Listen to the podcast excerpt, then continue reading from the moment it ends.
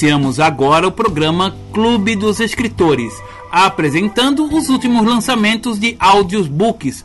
Ouça o seu livro aqui em nosso programa. Apresentação: José Eduardo Viana. Seja bem-vindo.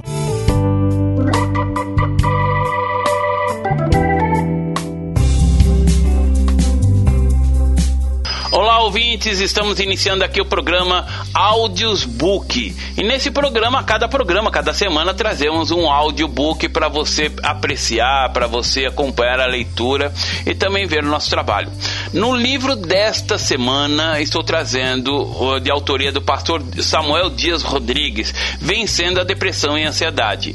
O slogan o poder motivacional da palavra de Deus. Não é autoajuda, é ajuda do alto.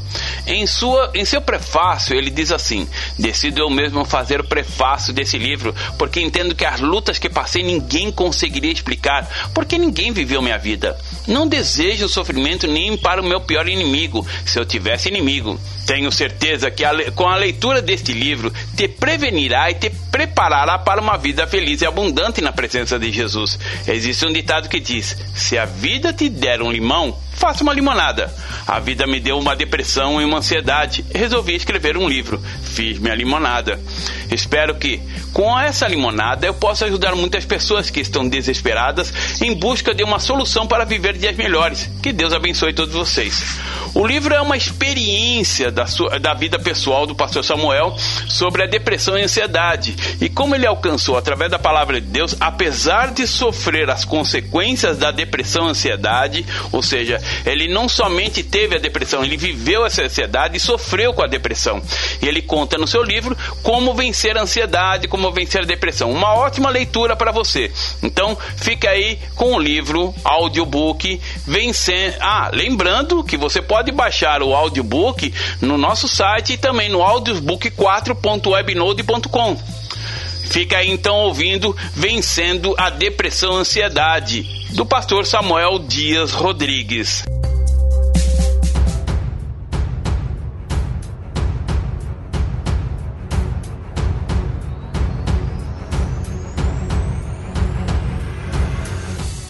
Dedicatória Dedico este livro primeiramente a Deus, que me tem sustentado em suas mãos. Sem ele, eu não chegaria até aqui.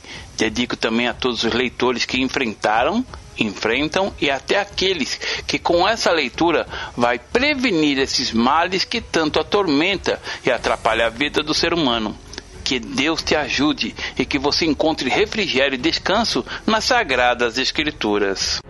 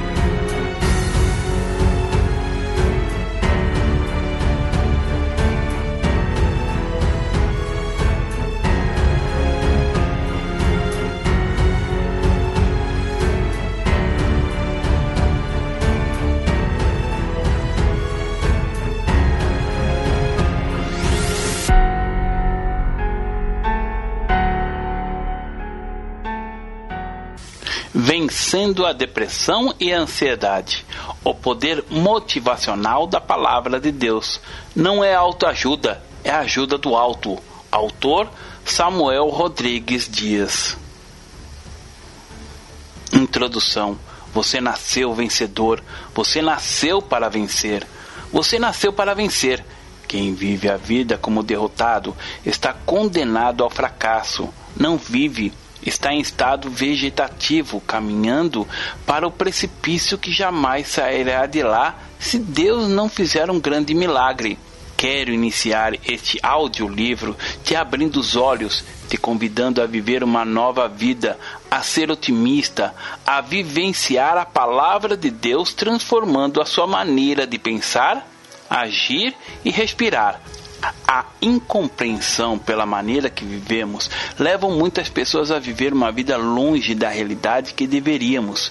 Muitos só acordam quando já é tarde e praticamente não há o que fazer a depressão, a ansiedade são consequências, na maioria dos casos, da forma como vivemos e encaramos os desafios dessa vida. Existem outras razões que vamos detalhar mais à frente, mas de maneira crônica a humanidade está adoecendo e deixando de ver a beleza da vida Existia um tempo nas igrejas que, se aparecesse alguém sofrendo de depressão, logo seria tratado como perturbado, endemoniado ou coisas piores, sempre relacionados à espiritualidade do indivíduo. Acredita-se que o crente jamais passaria por problemas psicológicos ou psicossomáticos inventaram uma teoria que na verdade não passava de achismo, porque é fácil você julgar alguém que está enfrentando um problema dessa ordem sem nunca ter passado. Tenho um pensamento comigo de que nem os psicólogos e psiquiatras entendem alguém que sofre dessas enfermidades, Claro que na teoria eles estudaram e vão conseguir ajudar alguém com conselhos, receitando medicamentos e, se for necessário, até encaminhando esse alguém para uma internação. Deus já tratava com depressivos há muitos anos atrás. Temos muitos exemplos bíblicos de pessoas que venceram esse mal e continuaram vivendo as maravilhas de Deus.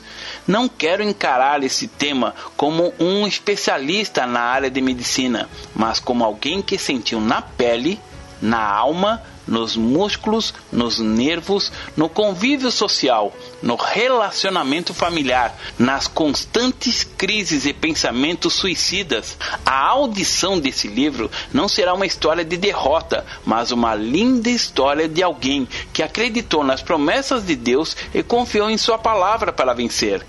Medite nestes salmos. Salmo 40, verso 1 Esperei com paciência no Senhor, ele se inclinou para mim e ouviu meu clamor. Tirou-me de um lago horrível, de um charco de lodo, pôs os meus pés sobre uma rocha, firmou meus passos. E pôs um novo cântico na minha boca, um hino ao nosso Deus. Muitos o verão e temerão e confiarão no Senhor. Bem-aventurado o homem que põe no Senhor a sua confiança e que não respeita os soberbos, nem os que se desviam para a mentira. Muitas são, Senhor meu Deus, as maravilhas que tem operado para conosco, e os teus pensamentos não se podem contar diante de ti. Se eu os quiser anunciar e deles falar, são mais do que se podem contar. Sacrifício e oferta não quiseste os meus ouvidos abriste, holocausto e expiação pelo pecado não reclamaste. Então disse: Eis aqui venho, no rolo do livro de mim está escrito: Deleito-me em fazer a tua vontade, ó Deus meu. Sim, a tua lei está dentro do meu coração. Preguei a justiça na grande congregação. Eis que não retive os meus lábios, Senhor, tu o sabes. Não escondi a tua justiça dentro do meu coração. Apregoei a tua fidelidade e a tua salvação. Não escondi da grande congregação a tua benignidade e a tua verdade. Não retires de mim, ó Senhor, as tuas misericórdias. Guarde-me continuamente a tua benignidade e a tua verdade. porque males sem números me tens rodeado. As minhas iniquidades me prenderam de modo que não posso olhar para cima. São mais numerosos do que os cabelos da minha cabeça. Assim desfalece o meu coração. Digna-te, Senhor, livra-me, Senhor, apressa em meu auxílio. Sejam a uma confundidos e envergonhados os que buscam a minha vida para destruí-la. Tornem-se atrás e confundam-se os que me querem mal. Desolados sejam em pago da sua afronta os que me dizem ha-ha. Folguem e alegre-se em ti os que te buscam. Digam constantemente os que amam a tua salvação. Magnificado seja o Senhor, mas eu sou pobre e necessitado, contudo o Senhor cuida de mim. Tu és o meu auxílio e meu libertador. Não te detenhas, ó meu Deus.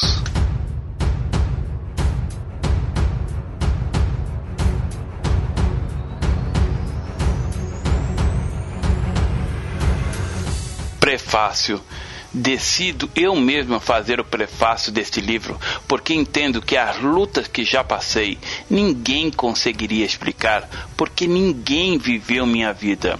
Não desejo sofrimento nem para o meu pior inimigo, se eu tivesse pior inimigo. Tenho a certeza que a audição deste livro te prevenirá e te preparará para uma vida feliz e abundante na presença de Jesus. Existe um ditado que diz: Se a vida te der um limão, faça uma limonada. A vida me deu uma depressão e uma ansiedade. Resolvi escrever um livro. Fiz minha limonada. Espero que com essa limonada eu possa ajudar muitas pessoas que estão desesperadas em busca de uma solução para viver dias melhores. Que Deus abençoe a todos. Samuel Rodrigues Dias.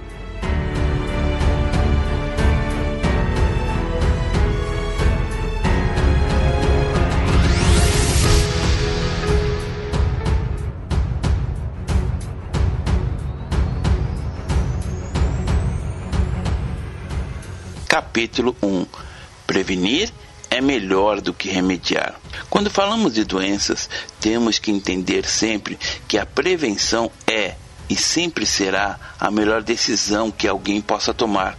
Nem sempre é fácil se prevenir, mas quando se esforça, muitas doenças são evitadas.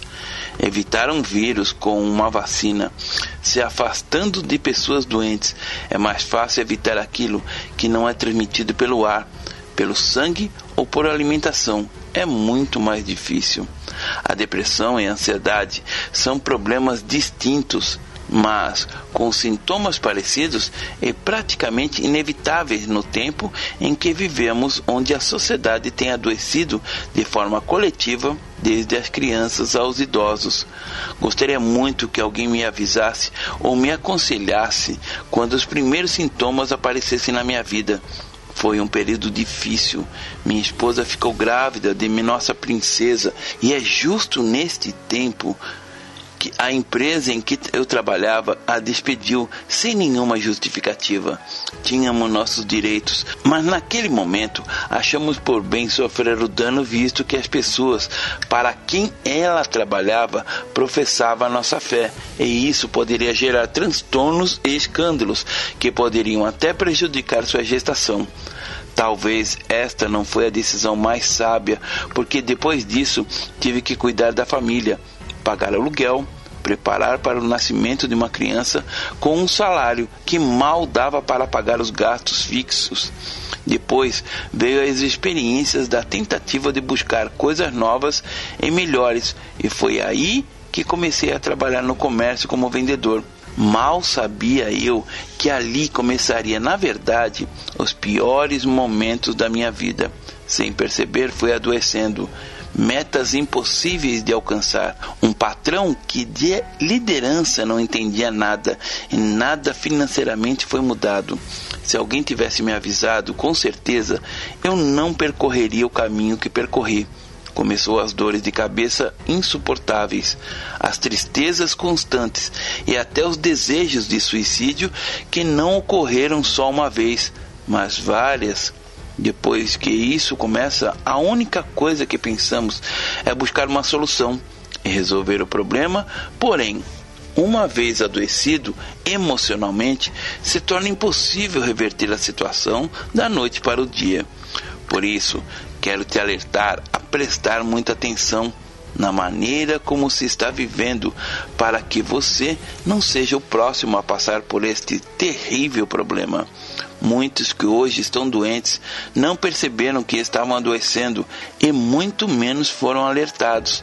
Outros até foram alertados, mas a ignorância e o egoísmo impediram este de aceitar a situação e buscar uma solução enquanto estavam nos primeiros sintomas. Não é difícil ver alguém que está mostrando sintomas ser aconselhado e mesmo assim essa pessoa não aceitar o conselho. Por quê? Porque achamos que esse mal nunca vai nos atingir. Porque existe ainda muito preconceito em relação a problemas psicológicos e de maneira alguma queremos aceitar que podemos estar passando por um. Existem muitas outras razões. Existem tabus que são levantados e isso impõe medo e faz com que as pessoas fujam o máximo possível de ser confrontado.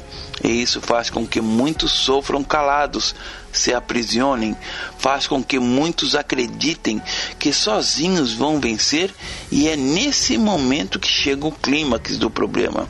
E somente medicamentos e terapia pode controlar e tratar as crises que, por mais que alguém não aceite, será parte de sua vida.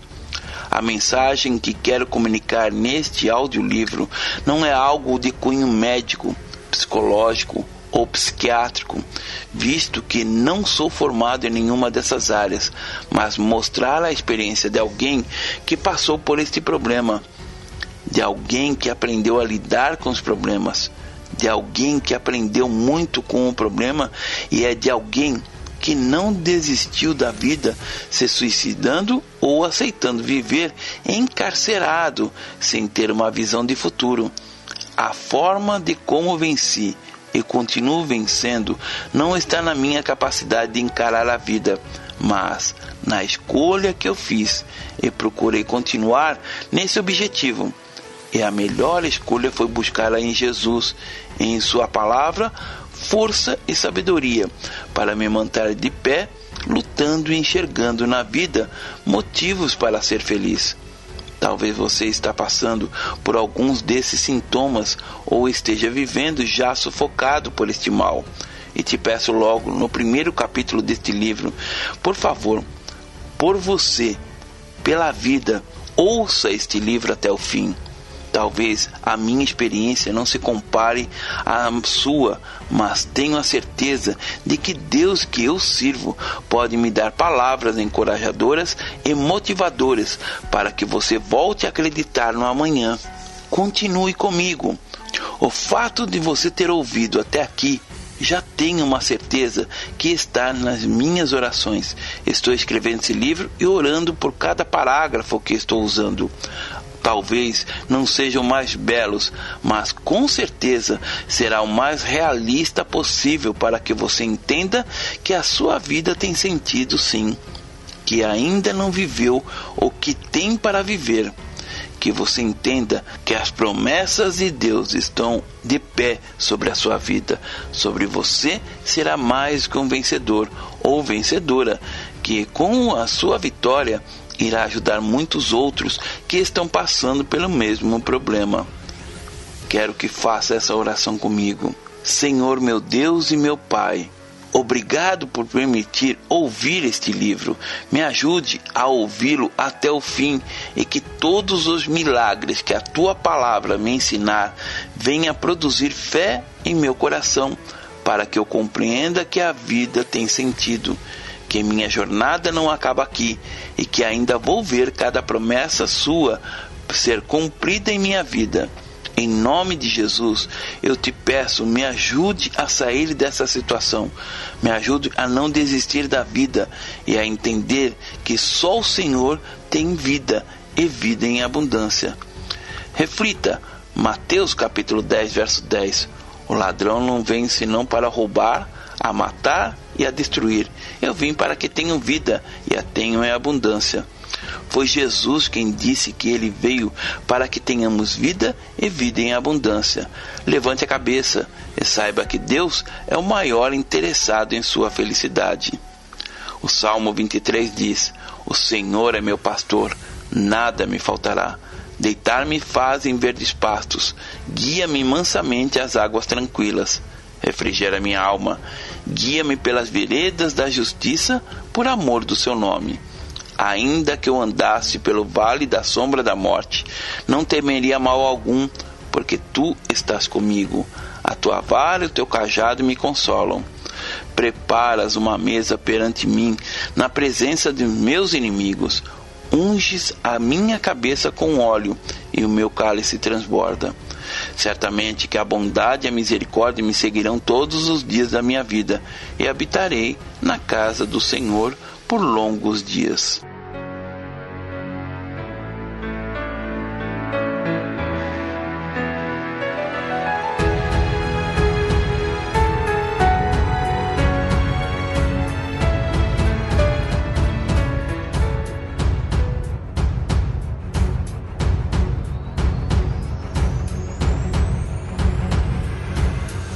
Capítulo 2 A importância da família em entender os problemas e ajudar da melhor forma possível.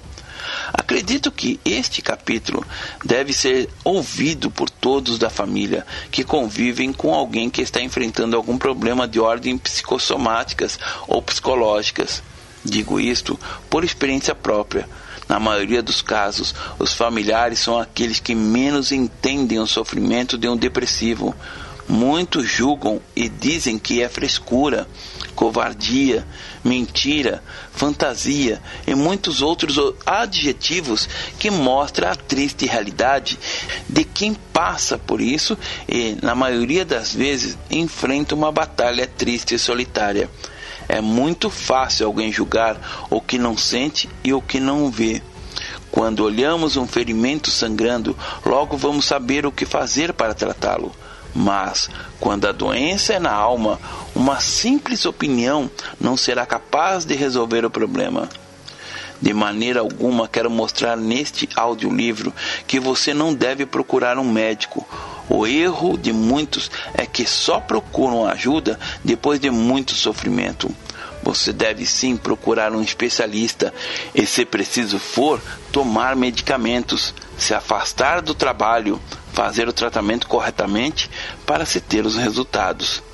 Escrevi com letras maiúsculas para mostrar a intenção desse livro não é substituir aquilo que a medicina muito tem ajudado, mas mostrar que a vida que Deus te deu é um presente lindo que não podemos desistir jamais e nem aceitar as derrotas como algo imutável. O que muitos estão vivendo é um período que com a ajuda da medicina e da confiança em Deus e na Sua palavra, poderá ser vencida qualquer barreira que apareça em sua frente. Em Salmos capítulo 30, verso 5, na parte B, diz: O choro pode durar uma noite, mas a alegria vem pela manhã. Essa noite escura vai passar, um novo dia vai raiar, trazendo esperança e vida com abundância. É muito importante que a família ajude e esteja junto enfrentando estas lutas diárias, mas nem sempre isso acontecerá. Já quero te avisar que se você está só nesta batalha, saiba que não é o único. Existem muitos que a solidão já faz parte de sua vida, mas que nunca desistam, porque existe um amigo que sempre podemos contar. Esse amigo é Jesus, o amigo verdadeiro. No Salmo 68 diz: Levanta-te, Deus, e sejam dissipados os teus inimigos, fugirão de diante dele os que te odeiam. Como se impede a fumaça, assim tu impedes. Assim como a cera se derrete diante do fogo, assim pereçam os ímpios diante de Deus. Mas alegrem-se os justos, e se regozijem na presença de Deus, e fogem de alegria. Cantai a Deus, cantai louvores ao seu nome. Louvai aquele que vai montado sobre os céus, pois o seu nome é Senhor, e exultai diante dele. Pai de órfãos e juiz de viúvas é Deus no seu lugar santo. Deus faz que o solitário viva em família, liberta aqueles que estão presos em grilhões, mas os rebeldes habitam em terra seca. Ó oh Deus, quando saías de diante do teu povo, quando caminhavas pelo deserto, a terra abalava-se e os céus destilavam perante a face de Deus. Até o próprio Sinai foi comovido na presença de Deus, do Deus de Israel. Tu, ó Deus, mandaste a chuva em abundância, confortastes a tua herança quando estava cansada. Nela habitava o teu rebanho. Tu, ó Deus, fizeste provisão da tua bondade para o pobre. O Senhor deu a palavra. Grande era o exército dos que anunciavam as boas novas. Reis de exércitos fugiram à pressa. E aquela que ficava em casa repartia os despojos. Ainda que vos tenhas deitado entre redis, contudo sereis como as asas de uma pomba, cobertas de prata, e as suas penas de ouro amarelo. Quando Onipotente ali espalhou os reis, foi como a neve em Salmão. O monte de Deus é como um monte de Baçã, um monte elevado como um monte de Baçã. Por que saltais, ó montes elevados? Este é o monte de Deus, desejou para sua habitação, e o Senhor habitará nele eternamente. Os carros de Deus são vinte milhares, milhares de milhares. O Senhor está entre eles, como em Sinai, no lugar santo. Tu subistes ao alto, levastes cativo o cativeiro, recebestes dons para os homens e até para os rebeldes, para que o Senhor Deus habitasse entre eles. Bendito seja o Senhor, que de dia em dia nos carrega de benefícios, o Deus que é a nossa salvação. O nosso Deus é o Deus da salvação, e a Deus, o Senhor, pertencem os livramentos da morte. Mas Deus ferirá gravemente a cabeça dos seus inimigos e o crânio cabeludo do que anda em suas desculpas. Disse o Senhor: Eu os farei voltar de Baçã farei voltar o meu povo das profundezas do mar, para que o teu pé mergulhe no sangue dos teus inimigos, e no mesmo a língua dos teus cães. Ó Deus, eles têm visto os teus caminhos, os caminhos do meu Deus, meu rei, no santuário. Os cantores iam adiante, todos tocadores de instrumentos atrás, entre eles as donzelas tocando adufes. Celebrai a Deus nas congregações, ao Senhor, desde a fonte de Israel. Ali está o pequeno Benjamim, que domina sobre eles, os príncipes de Judá com o seu ajuntamento, os príncipes de Zebulon e os príncipes de Naphtali. O teu Deus ordenou a tua força. Fortalece, ó Deus, o que já fizestes para nós por amor do teu templo em Jerusalém, os reis te trarão presentes. Repreende asperamente as feras dos canaviais, a multidão dos touros, com os novilhos dos povos, até que cada um se submeta com peças de prata. Dissipa os povos que desejam a guerra. Príncipes virão do Egito, a Etiópia cedo estenderá para Deus as suas mãos, reinos da terra Cantai a Deus, cantai louvores ao Senhor, aquele que vai montado sobre os céus dos céus, que existiam desde a antiguidade. Eis que envia a sua voz, dá um brado veemente, atribui a Deus fortaleza. A sua excelência está sobre Israel e a sua fortaleza nas mais altas nuvens. Ó Deus, tu és tremendo desde os teus santuários. O Deus de Israel é o que dá forças e poder ao seu povo. Bendito seja Deus.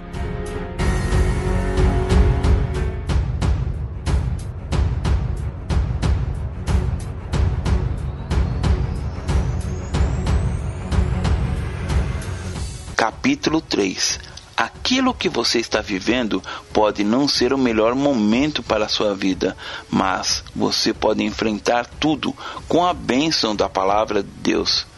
Às vezes nos questionamos: por que isso acontece comigo? Por que de tanto sofrimento? O que eu fiz para merecer isto? O problema quando estacionamos nossas vidas nos dramas dos questionamentos está em achar que só nós temos problemas, que isso só acontece comigo. Isso não é verdade. Existem muitos que estão passando por problemas e acredite se quiser, bem maiores que os seus. Uns mais que outros, menos porém.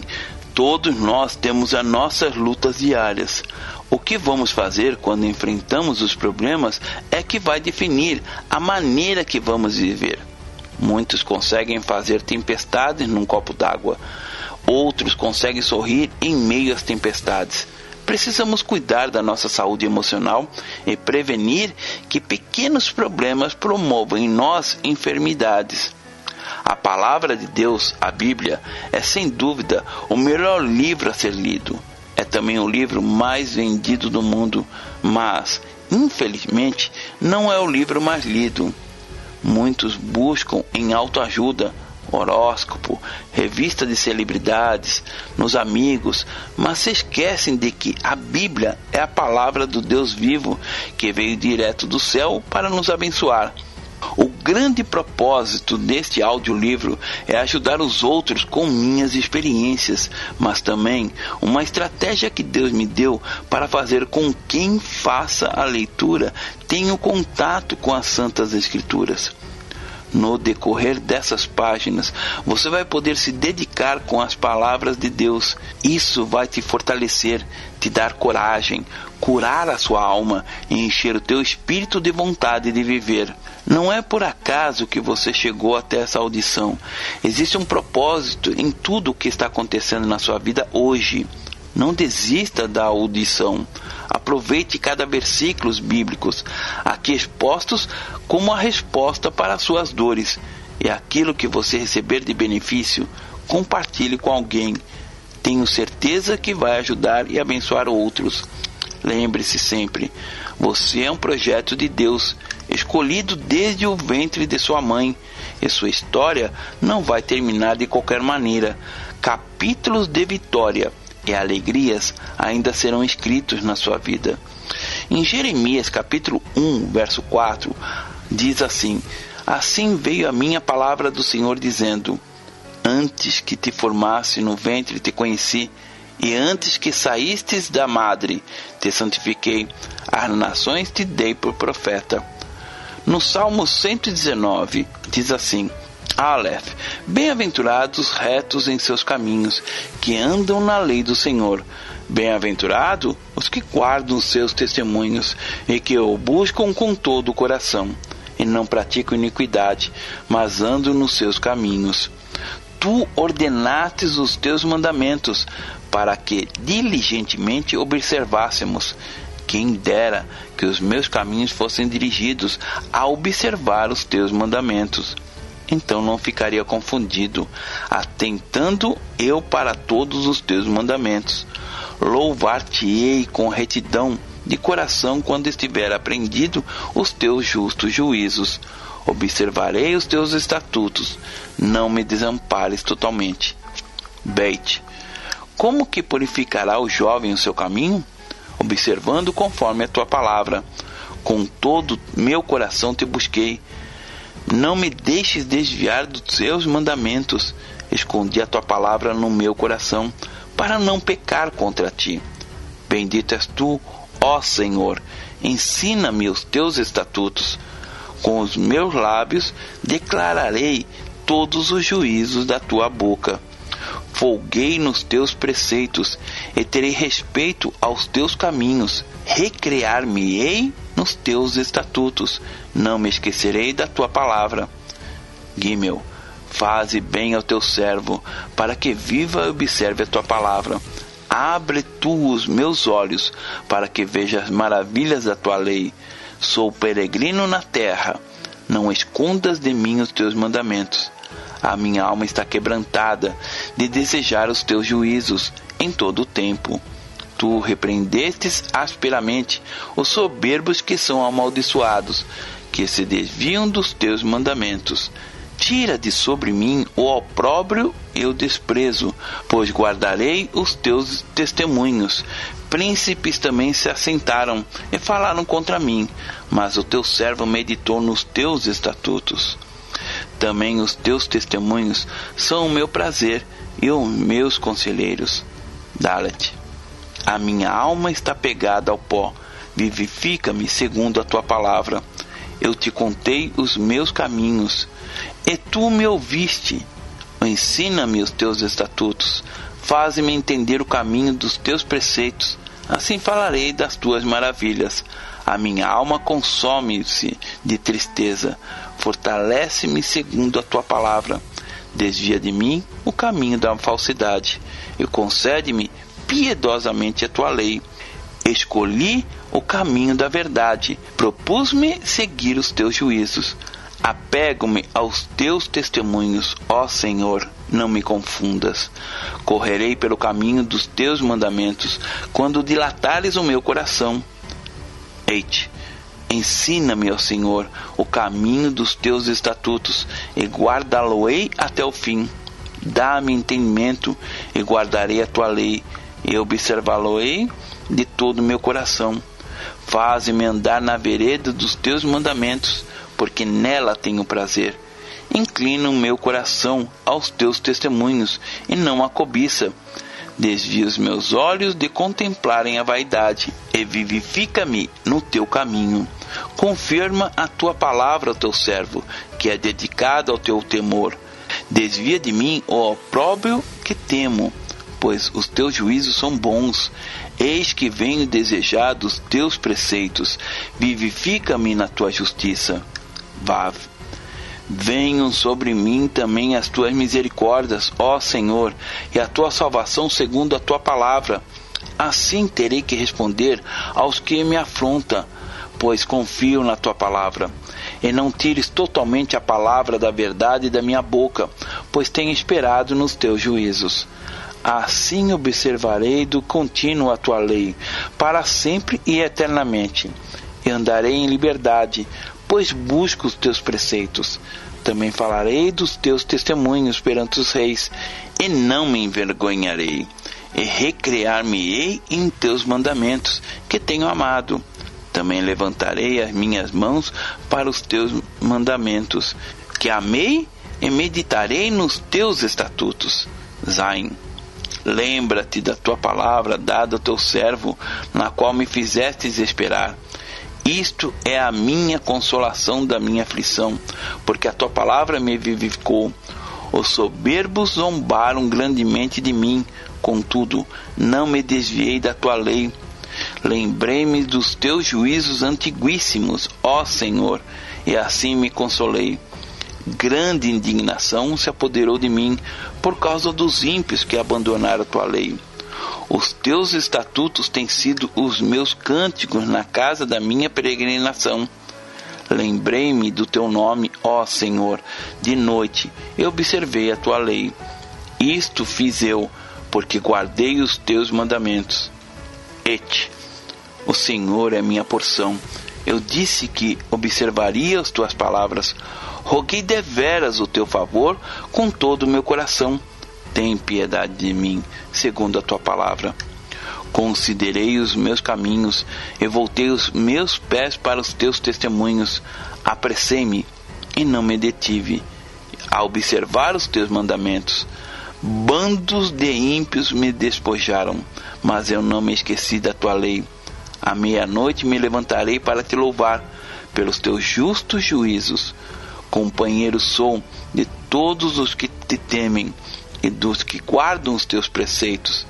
A terra, ó Senhor, está cheia da tua benignidade. Ensina-me os teus estatutos. Tete. Fizestes bem ao teu servo, Senhor, segundo a tua palavra. Ensina-me bom juízo e ciência, pois cri nos teus mandamentos.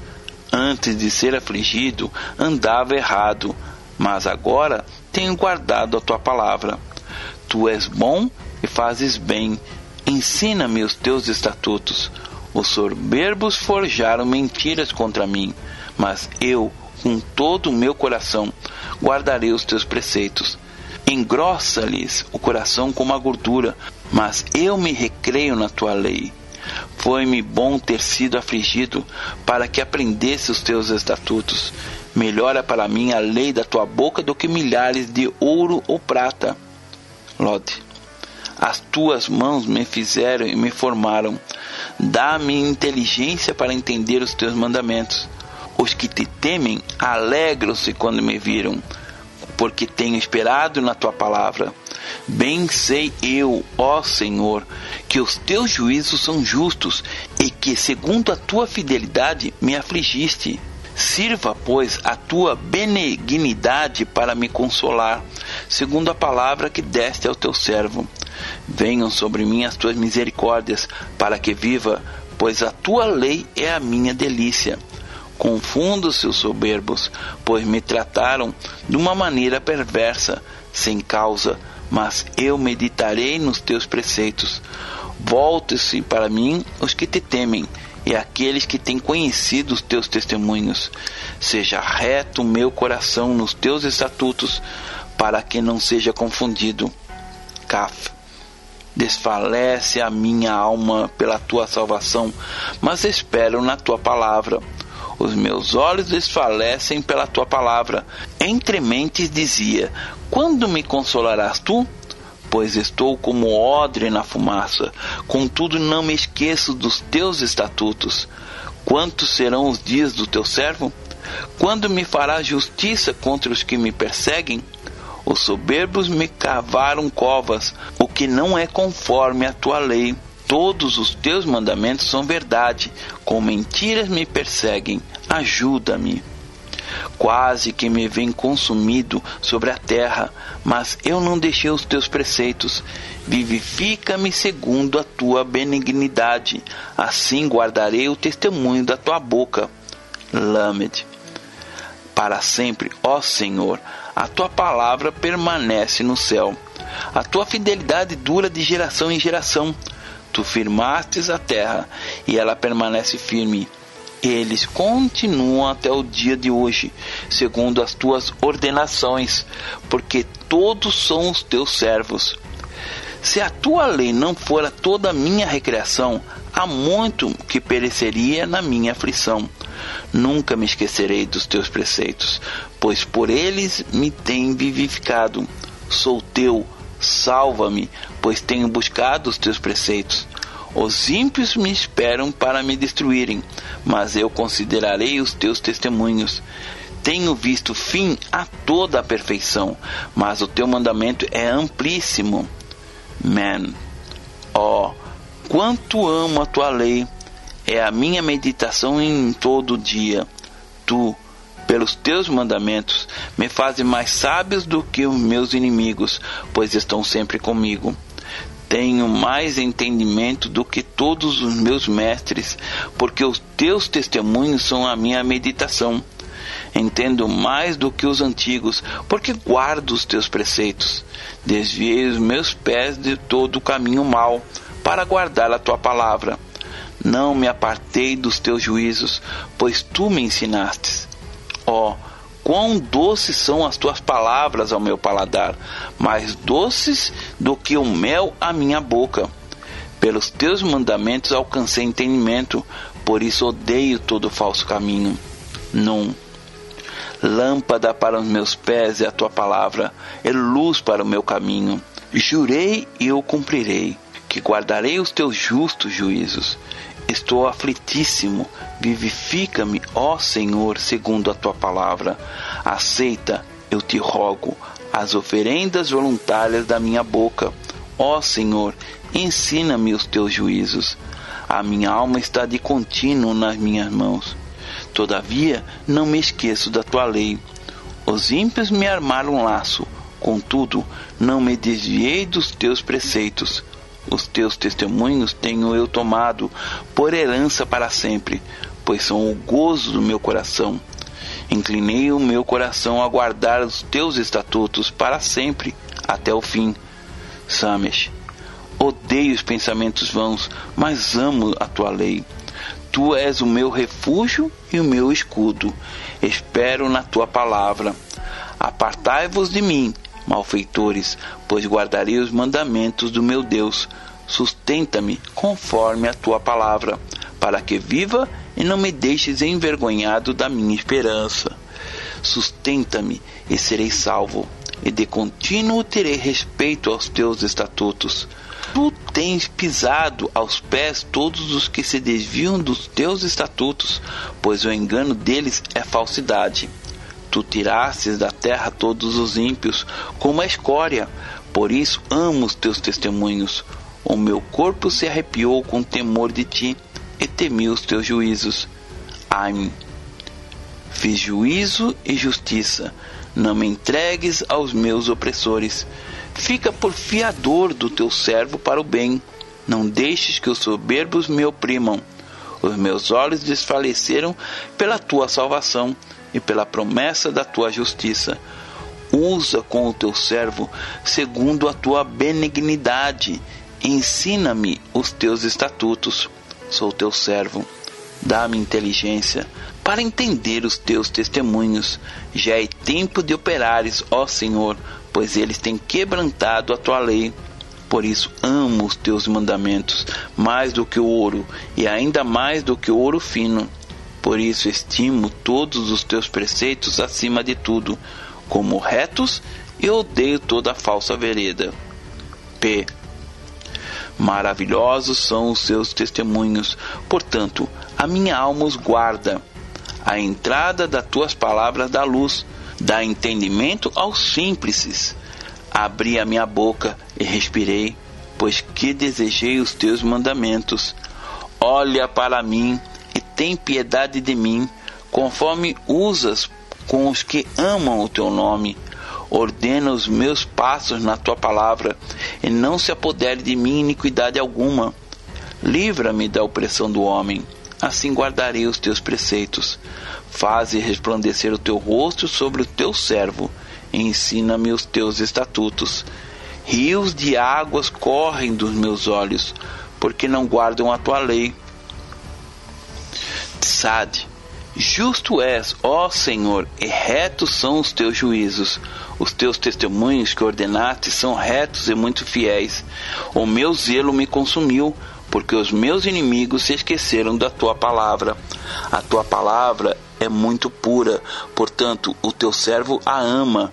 Pequeno sou e desprezado, porém não me esqueço dos teus mandamentos. A tua justiça é uma justiça eterna e a tua lei é a verdade.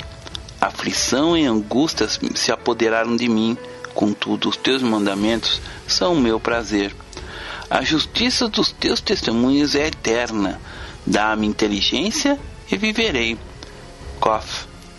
Clamei de todo o meu coração. Escuta-me, Senhor, e guardarei os teus estatutos. A ti te invoquei. Salva-me e guardarei os teus testemunhos. Antecipei o cair da noite e clamei, esperei na tua palavra. Os meus olhos anteciparam as vigílias da noite para meditar na tua palavra. Ouve a minha voz, segundo a tua benignidade. Vivifica-me, ó Senhor, segundo o teu juízo. Aproximam-se os que se dão aos maus tratos. Afasta-se da tua lei. Tu estás perto, ó Senhor, e todos os teus mandamentos são a verdade. Acerca dos teus testemunhos soube, desde a antiguidade, que tu o fundaste para sempre. Reis, olha para a minha aflição e livra-me, pois não me esqueci da tua lei. Plenteia a minha causa e livra-me, vivifica-me segundo a tua palavra. A salvação está longe dos ímpios, pois não buscam os teus estatutos. Muitos são, ó Senhor, as tuas misericórdias. Vivifica-me segundo os teus juízos. Muitos são os meus perseguidores e os meus inimigos, mas não me desvio dos teus testemunhos. Vi os transgressores e me afligi, porque não observam a tua palavra. Considera como amo os teus preceitos. Vivifica-me, ó Senhor, segundo a tua benignidade. A tua palavra é a verdade desde o princípio, e cada um dos teus juízos dura para sempre. Tim. príncipes me perseguiram sem causa, mas o meu coração temeu a tua palavra. Folgo com a tua palavra, como aquele que acha um grande despojo. Abomino e odeio a mentira, mas amo a tua lei. Sete vezes no dia te louvo pelos juízos da tua justiça. Muita paz tem os que amam a tua lei, e para eles não há tropeço. Senhor, tenho esperado na tua salvação e tenho cumprido os teus mandamentos. A minha alma tem observado os teus testemunhos. Amo-os excessivamente. Tenho observado os teus preceitos e os teus testemunhos, porque todos os meus caminhos estão diante de ti. Tav. Chegue a ti o meu clamor, ó Senhor. Dá-me entendimento conforme a tua palavra chegue a minha súplica perante a tua face. Livra-me segundo a tua palavra. Os meus lábios proferiram louvor quando me ensinaste os teus estatutos. A minha língua falará da tua palavra, pois todos os teus mandamentos são justiça. Venha a tua mão socorrer-me, pois escolhi os teus preceitos. Tenho desejado a tua salvação, ó Senhor. A tua lei é todo o meu prazer. Viva minha alma e louvar-te-á. Ajude-me os teus juízos. Desgarrei-me como ovelha perdida. Busca ao teu servo, pois não me esqueci dos teus.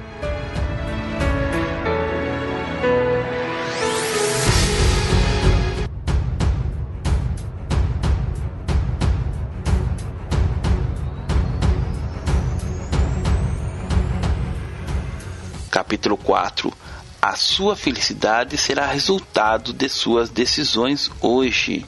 A quem acredite que pode levar a vida de qualquer jeito e mesmo assim ser feliz no futuro, muitos que estão doentes emocionalmente hoje têm um currículo negro no passado. Alguns se preocuparam mais com o dinheiro do que com a saúde e hoje está gastando seu precioso dinheiro para tentar recuperar a saúde. Muitos passaram a vida se drogando com drogas ilícitas ou lícitas, e se não bastasse esses tipos de químicas que fazem mal, tem aqueles se automedicam sem se preocupar com os efeitos colaterais que cada medicamento produz. A fatura vai chegar, mais cedo ou mais tarde. Isso é inevitável. Talvez alguém que está ouvindo estas palavras está começando agora a comprometer sua saúde com o uso de uma ou mais drogas citadas. E se você acordar enquanto é tempo, pode ser que nem adquira para si algum problema. Pode ser que os outros já estão adoecidos, e o que posso te dizer é que você deve procurar um especialista expor seus problemas e começar o tratamento o mais rápido possível. Que diferencia este áudio de outros sobre esses assuntos é que este livro está sendo escrito por alguém que tem experiência com Deus, alguém que já recebeu milagres. Por isso quero te convidar a acreditar no mesmo Deus que eu sirvo. Acreditar não é simplesmente dizer da boca para fora isso a maioria das pessoas fazem e a vida continua da mesma forma. Acreditar é entender que Deus nos criou e por nos amar tanto, deu seu único filho para morrer em nosso lugar. Em João capítulo 3, verso 16 diz: Porque Deus amou o mundo de tal maneira que deu seu filho unigênito para que todo aquele que nele crê não pereça, mas tenha vida eterna porque Deus enviou seu Filho ao mundo, não para que condenasse o mundo, mas para que o mundo fosse salvo por ele. Quem crê nele não é condenado, mas quem não crê já está condenado, porquanto não crê no nome do unigênito Filho de Deus. Acreditar é mudar de rota, deixar que Jesus dirija seus passos e viver de forma que possa agradá-lo todos os dias da sua vida. Quando entregamos nossa vida a Jesus, deixamos de carregar o fardo pesado do pecado e temos sempre um amigo verdadeiro que podemos contar em qualquer circunstância. Em Mateus capítulo 11, verso 28 diz: Vinde a mim, todos que estáis cansados e oprimidos, e eu vos aliviarei. Tomai sobre vós o meu jugo e aprendei de mim, que sou manso e humilde de coração, e encontrareis descanso para vossas almas, porque o meu jugo é suave e meu fardo é leve. Em Mateus capítulo 28, verso 20 diz: Ensinando-os a guardar todas as coisas que eu vos tenho mandado. Eis que eu estou convosco todos os dias, até a consumação dos séculos. Amém. A certeza de que Deus está conosco faz toda a diferença. Posso dizer de minhas próprias experiências que se não fosse Deus na minha vida, nem vivo eu estaria. Muito menos escrevendo esse livro e abençoando outros. Talvez o meu fim seria o de muitos, passar o resto da vida no manicômio ou se suicidar, como muitos já fizeram e acabaram não só com suas vidas, mas em muitos casos com suas famílias. Você não precisa acabar com sua história por um momento ruim. Momentos passam e a vida continua. Deus tem um futuro de milagres preparado para você e sua família. Salmos 37 não te indignes por causa dos malfeitores, nem tenhas inveja dos que praticam a iniquidade, porque cedo serão ceifados como a erva, e murcharão como a verdura. Confia no Senhor e faz o bem. Habitarás na terra e verdadeiramente serás alimentado. Deleita-te também no Senhor e te concederá os desejos do teu coração. Entrega teus caminhos ao Senhor, confia nele e ele o fará.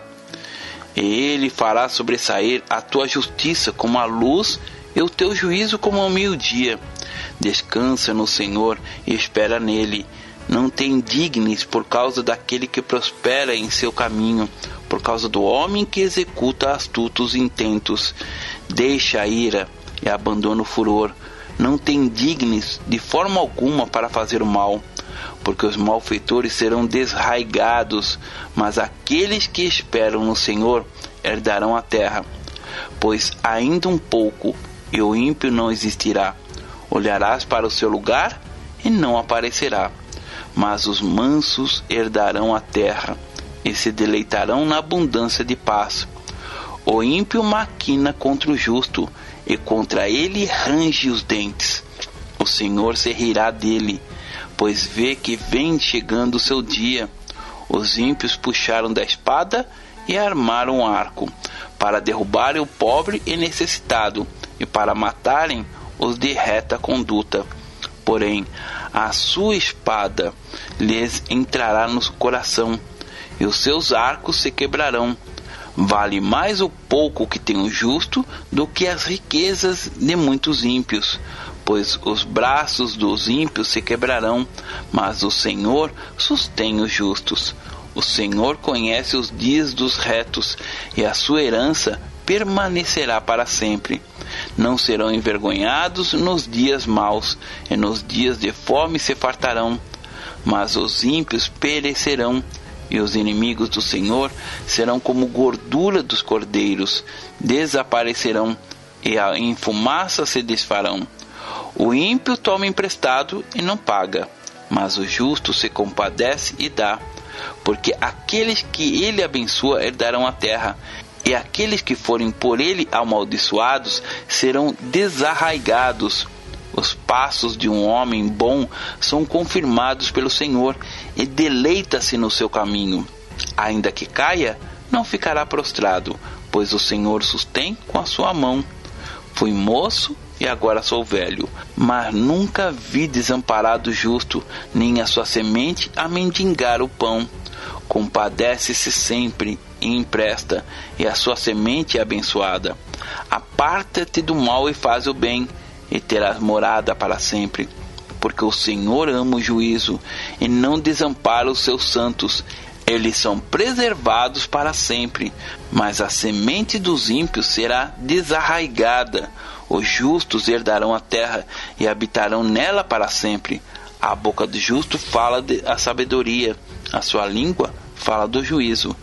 A lei do seu Deus está em seu coração, os seus passos não resvalarão.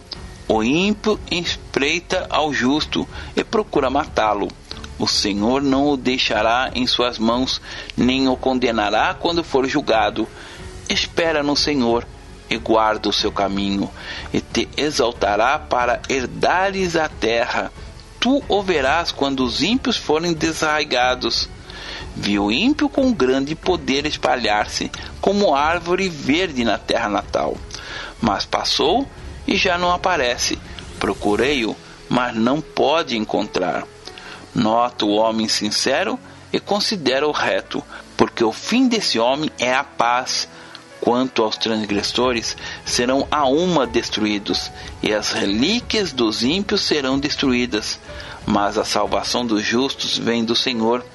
Ele é a sua fortaleza no tempo da angústia, e o Senhor os ajudará e os livrará. Ele os livrará dos ímpios e os salvará, porquanto confiam nele.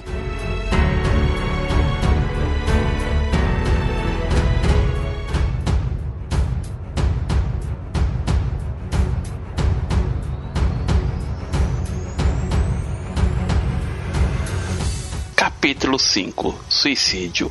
É preciso falar sobre este problema. Assunto pouco discutido. O suicídio tem crescido nas mais diferentes faixas etárias e os índices entre jovens e idosos chamam a atenção dos especialistas. A depressão é a principal causa. Por Carolina Dantas, do G1. Enquanto o suicídio segue sendo um assunto sobre o qual se fala pouco, o número de pessoas que tiram a própria vida avança silenciosamente. No Brasil, o índice perde apenas para homicídios e acidentes de trânsito entre as mortes por fatores externos, o que exclui doenças. Em todo o mundo, entre os jovens, a morte por suicídio já é mais frequente que o por HIV entre idosos, assim como entre pessoas de meia idade, os índices também avançam. Falar de suicídio, na maioria das vezes, é falar de depressão. Falar de depressão, no entanto, não necessariamente é falar de suicídio. O G1 ouviu dois psiquiatras e uma psicóloga especializados para ajudar a esclarecer o assunto que, segundo eles, ainda é negligenciado. Qual é o perfil do suicida? Um dos estudos mais completos sobre o tema foi feito pelos pesquisadores Daiane Borges Machado e Darcy Neves dos Santos, da Universidade Federal da Bahia, UFBA.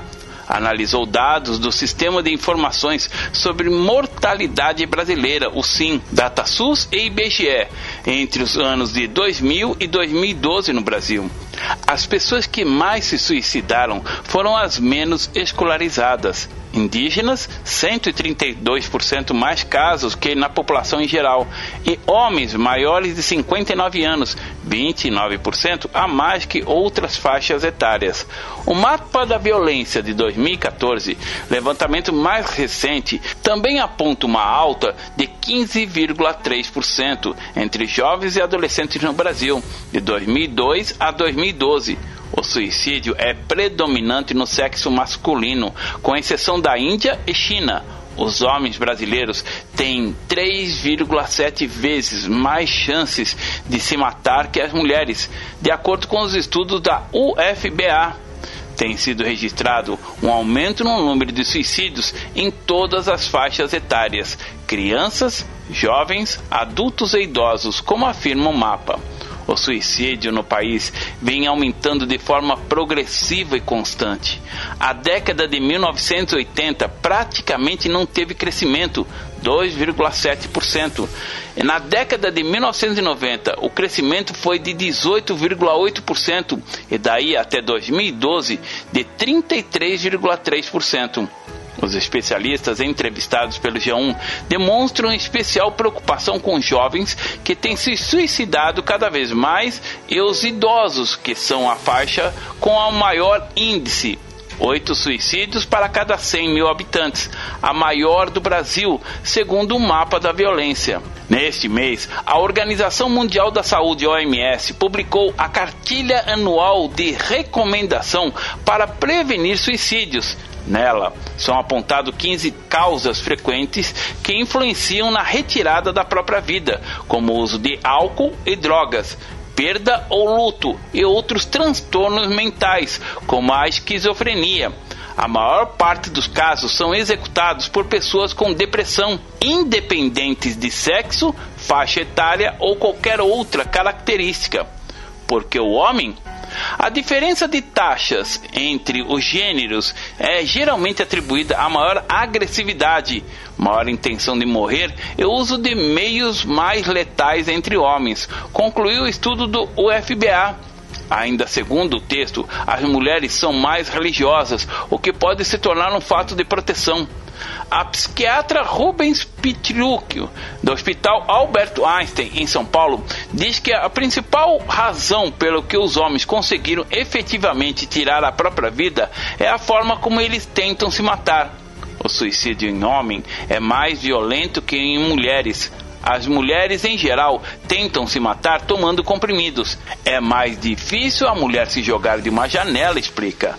Uma pesquisa de uma universidade do Canadá de 2008 encontrou a associação da mortalidade por suicídio com a tendência de expor sentimentos. A taxa era menor nas regiões onde os homens eram mais propensos a falar sobre o que sentiam porque os jovens, o relatório da OMS afirma que as tentativas de suicídio de adolescentes estão muitas vezes associadas a experiências de vida humilhantes, tais como fracasso na escola ou no trabalho ou conflito interpessoais com um parceiro romântico. Já para o psiquiatra José Manuel Bertolotti, consultor da OMS e autor do livro O Suicídio e Sua Prevenção, o aumento das taxas entre jovens e adolescentes já está bem documentado, mas ainda são necessários mais estudos para entender as causas.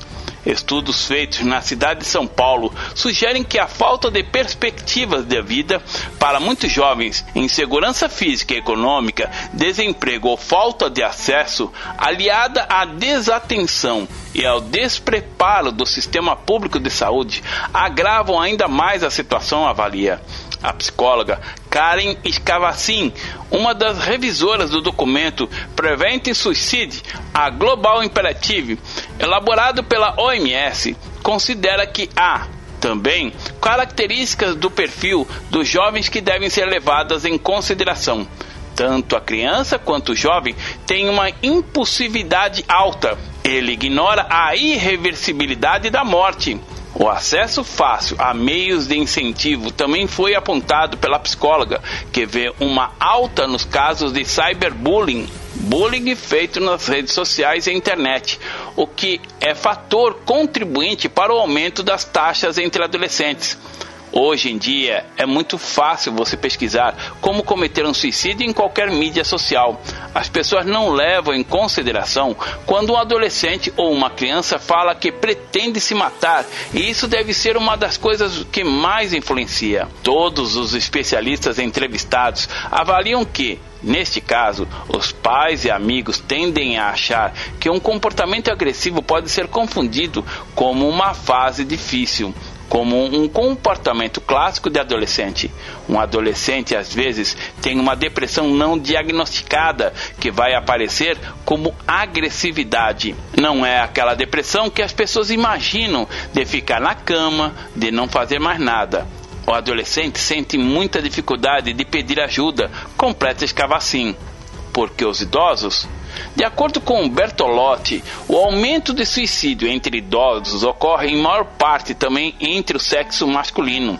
Nesta idade, observamos o acúmulo de problemas de saúde, em sua maioria doenças crônicas e incuráveis, muitas vezes dolorosas ou de tratamento penoso, associado a um isolamento social progressivo causado pela viuvez separações, distanciamento de filhos e netos, por exemplo. Para Escavacim, há o fato de que os idosos planejam por mais tempo e por isso conseguem concluir o ato. Para cada quatro tentativas do idoso, temos um suicídio completo.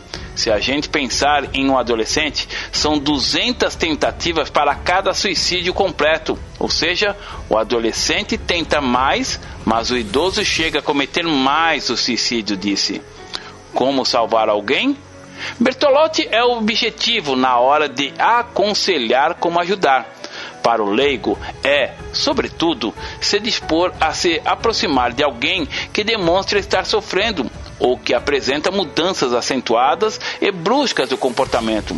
Ouvi-lo e, se não se sentir capaz de lidar com o problema apresentado, ir junto em busca de quem possa fazê-lo mais adequadamente, como um médico, enfermeiro, psicólogo ou até mesmo um líder religioso. De acordo com os médicos, o ideal é que a pessoa seja encaminhada a um psiquiatra e seja medicada. E, no mundo ideal, que tenha um acompanhamento de uma terapeuta e o apoio da família. Outro fator importante é que os medicamentos levam um certo tempo para surtir efeito. Por isso, os primeiros 30 dias após uma tentativa de suicídio e o início do tratamento são os que precisam de mais atenção. Para Pitliuk, uma boa campanha de conscientização, como ocorreu com a AIDS no Brasil, deve ser feita para a depressão. A população precisa ser mais bem informado de que depressão é uma doença e tem tratamento. Boa parte das vezes, as pessoas se sentem mal e não sabem que tem depressão. Se soubesse o nome da doença, talvez procurasse ajuda. E muitas vezes a família não percebe que ela está deprimida, explica. O psiquiatra diz que é importante quebrar o medo dos antidepressivos que, em casos de suicídio são fundamentais.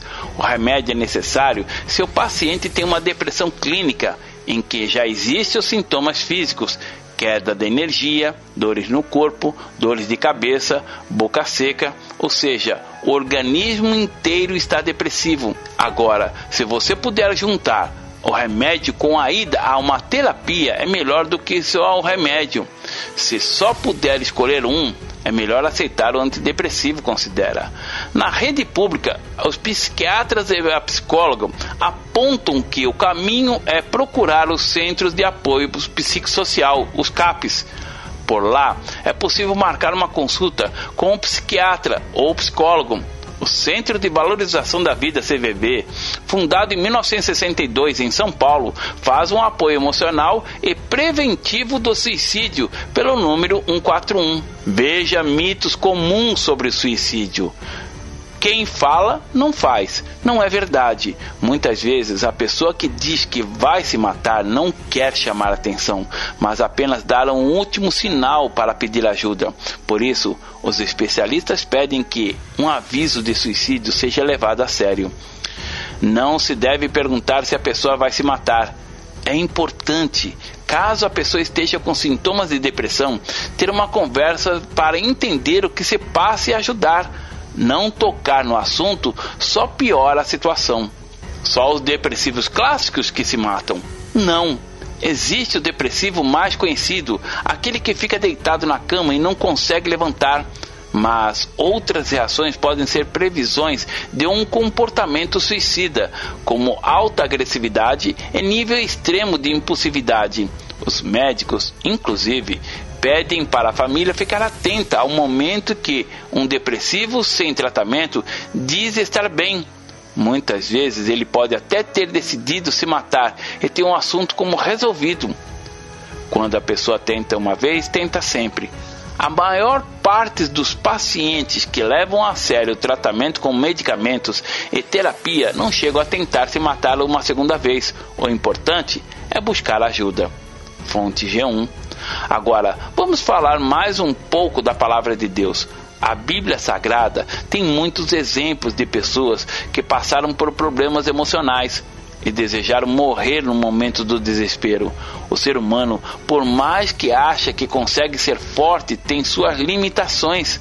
Às vezes, cuidamos do corpo numa academia, cuidamos da saúde com a alimentação, evitamos muitos alimentos que prejudicam a saúde mas esquecemos de cuidar da nossa mente. A parte mais frágil do nosso corpo, sem dúvida, é a nossa mente. Precisamos cuidar e muito para não adoecer, porque todo o nosso corpo será comprometido. O que você tem feito com a sua saúde emocional? Salmos 42. Assim como o servo branda pelas correntes das águas, assim suspira minha alma por ti, ó Deus. A minha alma tem sede de Deus, do Deus vivo. Quando entrarei e me apresentarei ante a face de Deus, as minhas lágrimas servem de mantimento de dia e de noite, enquanto me dizem constantemente onde está o teu Deus. Quando me lembro disto, dentro de mim derramo a minha alma, pois eu havia ido para a multidão. Foi com eles à casa de Deus, com voz de alegria e louvor, com a multidão que festejava. Por que estás abatida, minha alma? E por que te perturbas em mim? Espera em Deus, pois ainda o louvarei pela salvação da tua face. Ó meu Deus, dentro de mim a minha alma está abatida. Por isso lembro-me de ti desde a terra do Jordão, e desde os Hermonitas, desde o pequeno monte.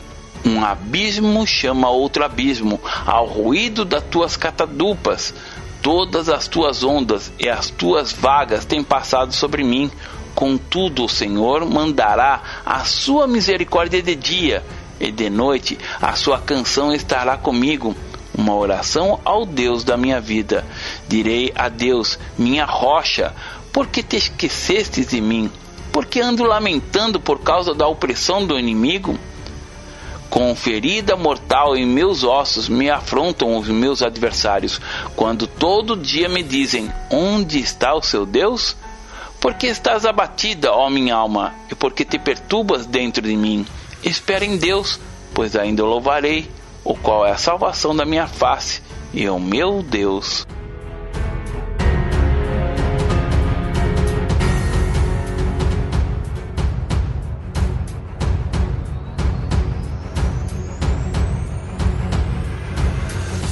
Capítulo 6 Volte a sonhar, a sua vida tem sentido.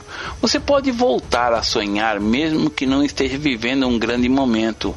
Se você parar de sonhar, com certeza vai parar de viver. Os sonhos nos levam a olhar para as circunstâncias de forma diferente. Você consegue enxergar a beleza das coisas. Os problemas são enfrentados com uma visão otimista e mesmo que a realidade seja difícil, você sabe que o sol logo vai voltar a brilhar pelo amanhecer. Salmos 30. Exaltar-te-ei, ó Senhor, porque tu me exaltastes, e não fizestes com que meus inimigos se alegrassem sobre mim.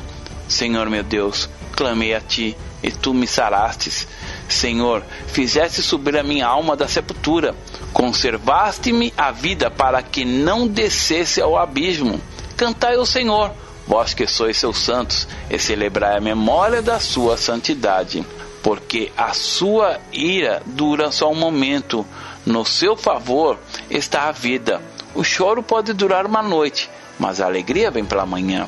Eu dizia na minha prosperidade: não vacilarei jamais tu, Senhor, pelo teu favor fizestes forte a minha montanha.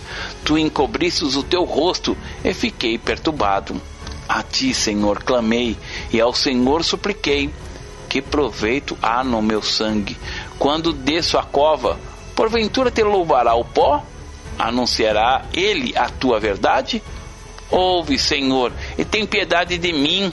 Senhor, se o meu auxílio tornaste o meu pranto em folguedo, desataste o meu pano de saco e me cingistes de alegria, para que a minha glória a ti cante louvores e não se cale. Senhor, meu Deus, eu te louvarei para sempre. O salmista disse que o choro pode durar uma noite inteira, mas a alegria vem ao amanhecer. Isso mostra que todo problema tem uma solução, que toda dor tem um fim o nosso Deus não nos despreza, ele entende a nossa dor e tem prazer em nos socorrer. Clame a Ele, busque em oração a Sua presença e confie nas Suas promessas. Ainda não terminou. Os planos e projetos estão todos no controle de Deus e você ainda vai viver muito sobre essa terra. Muitos já pararam de sonhar já se aprisionou no mundo deprimido pelo enfado das dores da alma. O seu quarto se tornou seu porto seguro e ao mesmo tempo seu calabouço final. Reage, Se levante, não acabou. Volte a sonhar. Mesmo que seja pequeno seus sonhos, hoje serão eles que te libertará da opressão de uma vida sem sentido. Salmo 126 quando o Senhor trouxe do cativeiro os que voltaram a Sião, estávamos como os que sonham. Então a nossa boca se encheu de riso e a nossa língua de cântico. Então se dizia entre os gentios: Grandes coisas fez o Senhor a estes. Grandes coisas fez o Senhor por nós, pelas quais estamos alegres. Traze-nos outra vez, ó Senhor, do cativeiro, como as correntes das águas no sul. Os que semeiam em lágrimas cegarão com alegria. Aquele que leva a preciosa semente andando e chorando voltará, sem dúvida, com alegria, trazendo consigo seus molhos. Deus vai encher novamente sua boca de riso e a sua língua de cânticos. Vai chegar o momento de você dizer: Grandes coisas fez o Senhor por mim, por isso estou alegre. Volte a sonhar, volte a sonhar, volte a sonhar. Salmos 31 Em ti, Senhor, confio Nunca me deixes confundido. Livra-me pela tua justiça. Inclina para mim os teus ouvidos. Livra-me depressa. Se a minha firme rocha, uma casa fortíssima que me salve. Porque tu és a minha rocha, é a minha fortaleza. Assim, por amor do teu nome, guia-me e encaminha-me. Tira-me da rede que para mim esconderam, pois tu és a minha força. Nas tuas mãos encomendo o meu espírito. Tu me redimistes, Senhor Deus da verdade. Odeio aqueles que se entregam à vaidade enganosas. Eu, porém, confio no Senhor. Eu me alegrarei e regozijarei na tua benignidade, pois consideraste a minha aflição. Conheceste a minha alma nas angústias, e não me entregaste nas mãos do inimigo. Puseste os meus pés num lugar espaçoso. Tem misericórdia de mim, ó Senhor, porque estou angustiado. Consumido estão de tristeza os meus ossos, a minha alma e o meu ventre. Porque a minha vida está gasta de tristeza, e os meus anos de suspiro. A minha força descai por causa da minha iniquidade, e os meus ossos se consomem. Fui opróbrio entre todos os meus inimigos, até entre os meus vizinhos, e horror para os meus conhecidos. O que me viam na rua fugiam de mim. Estou esquecido no coração deles, como um morto, sou como um vaso quebrado, pois ouvi a murmuração de muitos, temor havia ao redor, enquanto juntamente consultavam contra mim, intentaram tirar minha vida. Mas eu confiei em ti, Senhor, e disse: Tu és o meu Deus. Os meus tempos estão nas tuas mãos. Livra-me das mãos dos meus inimigos e dos que me perseguem. Faze resplandecer o teu rosto sobre os teus servos. Salva-me por tuas misericórdias. Não me deixes confundido, Senhor, porque eu tenho te invocado. Deixa confundidos os ímpios e emudeçam na sepultura emudeçam lábios mentirosos que falam coisas más com soberba e desprezo contra o justo. Ó, oh, quão grande é a tua bondade, que guardaste para os que te temem, o qual operaste para aqueles que em ti confiam na presença dos filhos dos homens. Tu os encobrirás no secreto da tua presença, dos desaforos dos homens, encobri-los-á em um pavilhão da contenda das línguas. Bendito seja o Senhor, pois fez maravilha a sua misericórdia para comigo em cidade segura. Pois eu dizia na minha pressa: Estou cortado de diante dos teus olhos. Não obstante, tu ouviste a voz das minhas súplicas quando eu a ti clamei. Amai ao Senhor, vós todos que sois seus santos, porque o Senhor guarda os fiéis e retribui com abundância ao que usa de soberba. Esforçai-vos, e ele fortalecerá o vosso coração, vós todos que esperais no Senhor.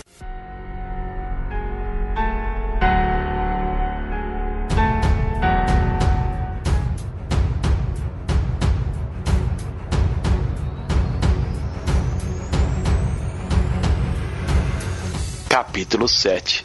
Como ter motivação para viver? Motivação é algo que nos leva à ação. E muitas vezes não temos esse motivo e por isso não conseguimos ter uma ação. Hoje posso falar sobre isso, mas já passei por momentos onde não enxergava esse motivo, onde o que tudo que eu fazia parecia que nada, parecia que era a melhor partir desta vida, porque as pessoas não te compreendem, não enxergam a sua dor, não vê as coisas boas em você. Quantos que estão ouvindo este livro está se encontrando nessas palavras, as pessoas não te compreendem. Os familiares acham que você está fingindo, te chama de fresco, covarde, medroso, etc. Mas você sabe que está doendo. Você não consegue reagir como queria.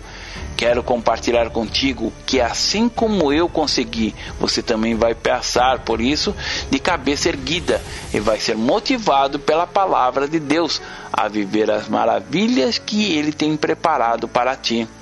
Como eu venci? Não esperando que as pessoas me entendessem, mas olhando para minhas qualidades esquecendo os meus defeitos. Pense bem, Existem muitas coisas que hoje você não consegue fazer porque está limitado devido aos problemas, porém, existem muitas coisas que os outros não conseguem fazer e você consegue. Temos talentos e devemos usá-los de maneira que conseguimos. Existem muitas coisas que, se você se dedicar, vai conseguir ter uma satisfação muito grande. Vou te dar o meu exemplo. Eu não conseguia fazer muitas coisas que as pessoas cobravam, mas me tornei um escritor, palestrante e pregador da palavra de Deus. Hoje dedico a minha vida ensinando em igrejas sobre casamentos, jovens e famílias e tenho conhecido muitos lugares onde somos canais de bênção e saímos abençoando por onde passamos. Salmo 89 as benignidades do Senhor, cantarei perpetuamente, com a minha boca manifestarei a tua fidelidade de geração em geração. Pois disse eu: a tua benignidade será edificada para sempre. Tu confirmarás a tua fidelidade até nos céus, dizendo: Fiz uma aliança com o meu escolhido, e jurei ao meu servo Davi, dizendo: A tua semente estabelecerei para sempre, edificarei o teu trono de geração em geração. E os céus louvarão as tuas maravilhas, ó Senhor a tua fidelidade também na congregação dos santos, pois quem no céu se pode igualar ao Senhor? Quem entre os filhos dos poderosos pode ser semelhante ao Senhor? Deus é muito formidável na Assembleia dos Santos e para ser reverenciado por todos os que os dos exércitos, quem é poderoso como tu, Senhor, com a tua fidelidade ao redor de ti? Tu dominas o ímpeto do mar. Quando as suas ondas se levantam, tu as fazes aquietar. Tu quebrastes a Rabi, como se fora ferida de morte. Espalhaste os teus inimigos com o teu braço forte teus são os céus, e tua é a terra. O mundo e a sua plenitude tu o fundastes. O norte e o sul tu o criaste. Tabor e Hermon jubilam em teu nome. Tu tens um braço poderoso, forte a tua mão, e alta está a tua destra. Justiça e juízo são a base do teu trono. Misericórdia e verdade irão adiante do teu rosto. Bem-aventurado o povo que conhece o som alegre, andará, ó Senhor, na luz da tua face. Em teu nome se alegrará todo dia, e na tua justiça se exaltará, pois tu és a glória da sua força, e no teu favor será exaltado o nosso poder. Porque o Senhor é a nossa defesa, e o Santo de Israel o nosso Rei. Então falaste em visão ao teu santo e dissestes: Pus o socorro sobre um que é poderoso. Exaltei a um eleito do povo. Achei a Davi, meu servo, com santo óleo ungi, com o qual a minha mão ficará firme e o meu braço fortalecerá. O inimigo não o importunará, nem o filho da perversidade o afligirá e eu derrubarei os seus inimigos perante a sua face, e ferirei aos que o odeiam. e a minha fidelidade e a minha benignidade estarão com ele, e em meu nome será exaltado o seu poder. Porei também a sua mão no mar e a sua direita nos rios. Ele me chamará, dizendo: Tu és meu Pai, meu Deus e a rocha da minha salvação. Também eu farei meu primogênito mais elevado do que os reis da terra. A minha benignidade lhe conservarei eu para sempre, e a minha aliança lhe será firme. E conservarei para sempre a sua semente, e o seu trono como os dias do céu. Se os seus filhos deixarem a minha lei, e não andarem nos teus juízos, se profanarem os meus preceitos e não guardarem os meus mandamentos, então visitarei a sua transgressão com a vara e a sua iniquidade com açoites, mas não retirarei totalmente dele a minha benignidade, nem faltarei a minha fidelidade. Não quebrarei a minha aliança, não alterarei o que saiu dos meus lábios, uma vez jurei pela minha santidade que não mentirei a Davi. A sua semente durará para sempre, e o seu trono como o sol diante de mim. Será estabelecido para sempre como a lua e como a testemunha fiel do céu. Mas tu rejeitastes e aborreceste, tu te indignaste contra o teu ungido. Abominaste a aliança do teu servo, profanaste a sua coroa, lançando-a por terra. Derrubaste todos os teus muros, arruinaste as suas fortificações. Todos os que passam pelo caminho o despojam. É um opróbrio para os seus vizinhos. Exaltaste a destra dos seus adversários, fizeste com que todos os seus inimigos se regozijassem.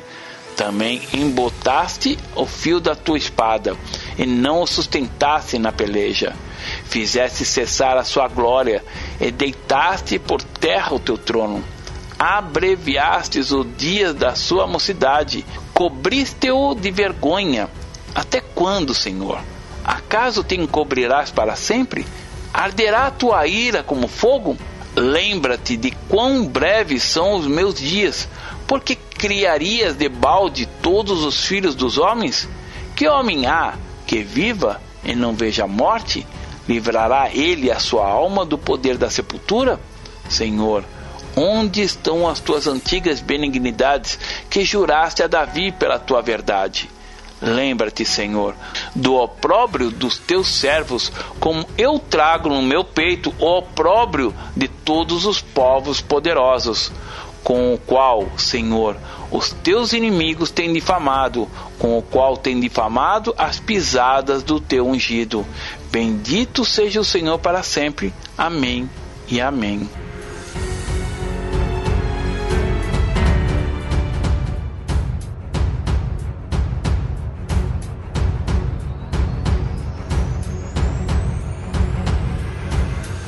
Capítulo 8 Não é autoajuda, é ajuda do alto. Acredito muito que a palavra de Deus pode te motivar a curar a sua alma, por, para que você viva um tempo de milagres. Se você chegou até este capítulo, pode ter a certeza que você já está sendo abençoado por Deus. Tenho orado muito para que este livro e este audiolivro mude a vida de muitas pessoas. E o mais importante que peço a Deus que pessoas com sentimentos suicidas venham a ter um encontro com Cristo e mude de rota, encontre a vida em Jesus. Não tenho a pretensão de recitar algo para a cura, visto que não tenho formação médica para isso. Quero sim mostrar que Jesus continua curando, seja qual for a enfermidade, seja qual for a dor. Não existe problema que Deus não resolva.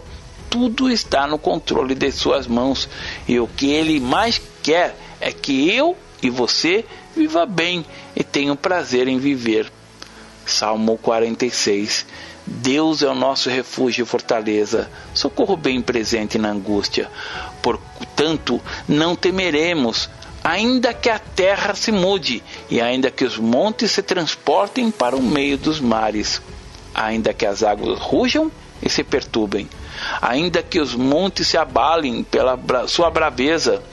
Há um rio cujas correntes alegram a cidade de Deus, o santuário das moradas do Altíssimo.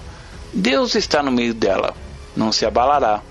Deus a ajudará, já a romper da manhã.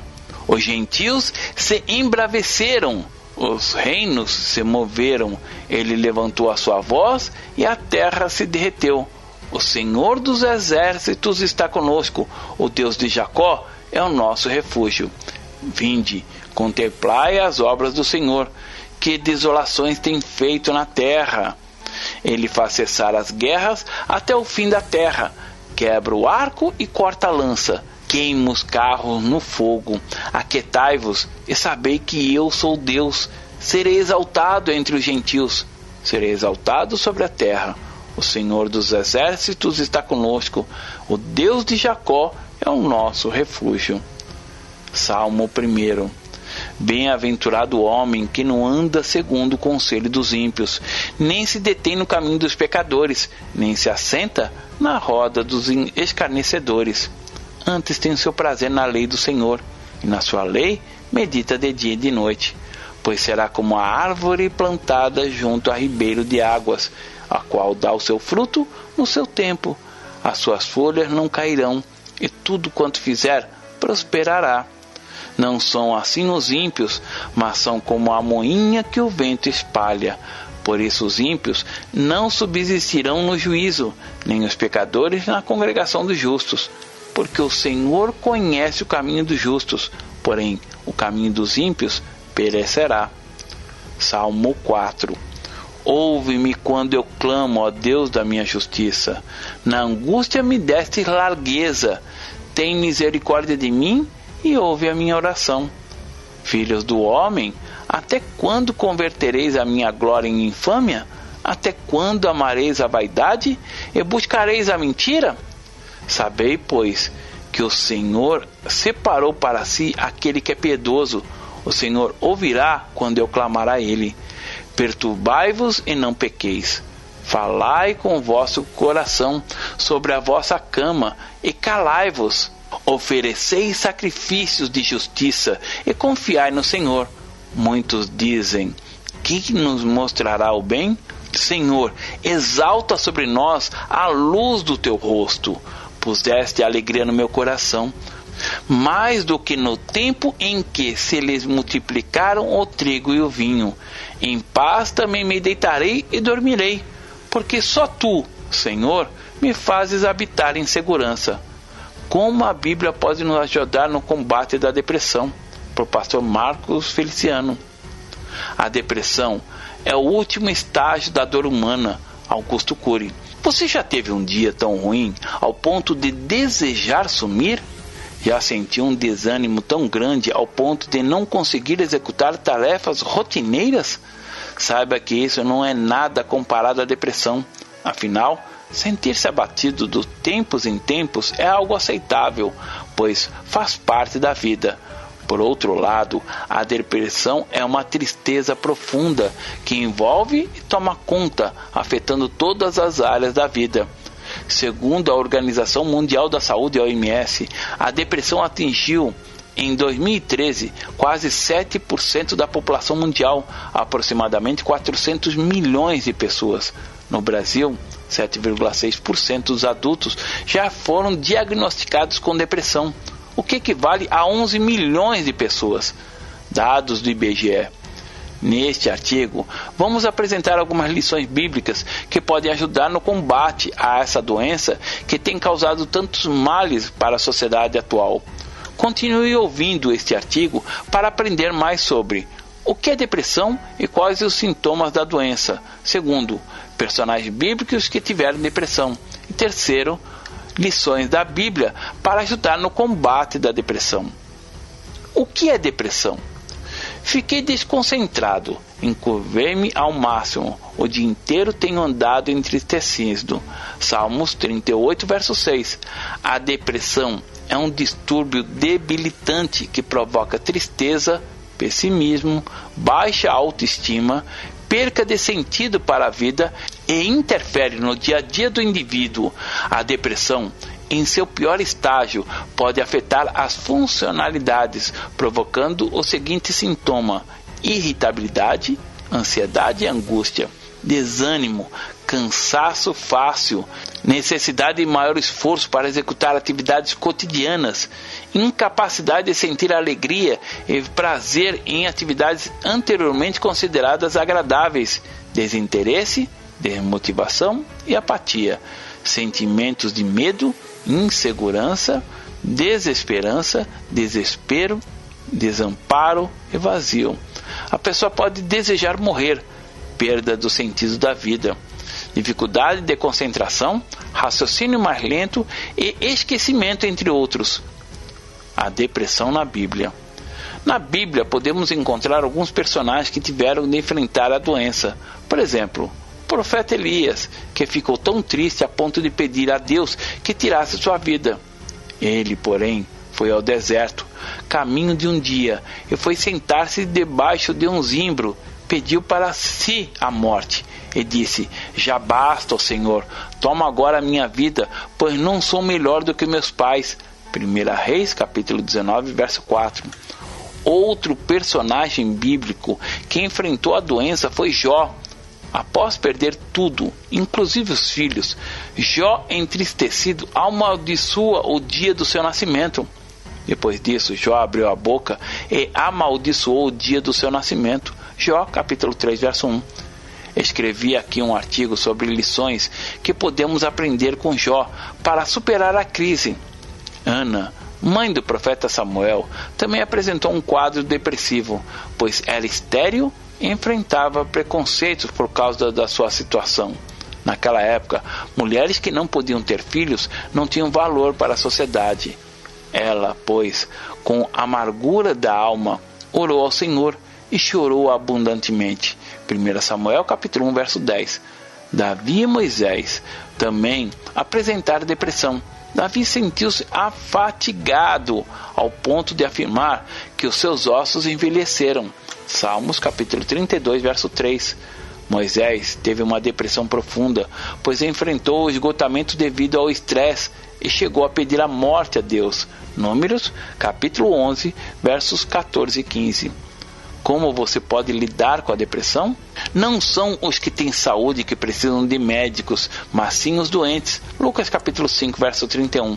É preciso muito esforço e força de vontade para alcançar a cura da depressão.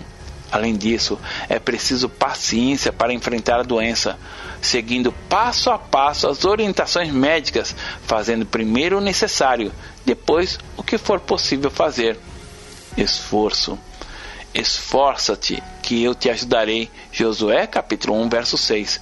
Como já disse, será preciso muito esforço para alcançar a cura da depressão. Mas tenha certeza que à medida que você não estará sozinho, pois através da fé receberá ajuda divina, o que te tornará capaz de avançar dia após dia.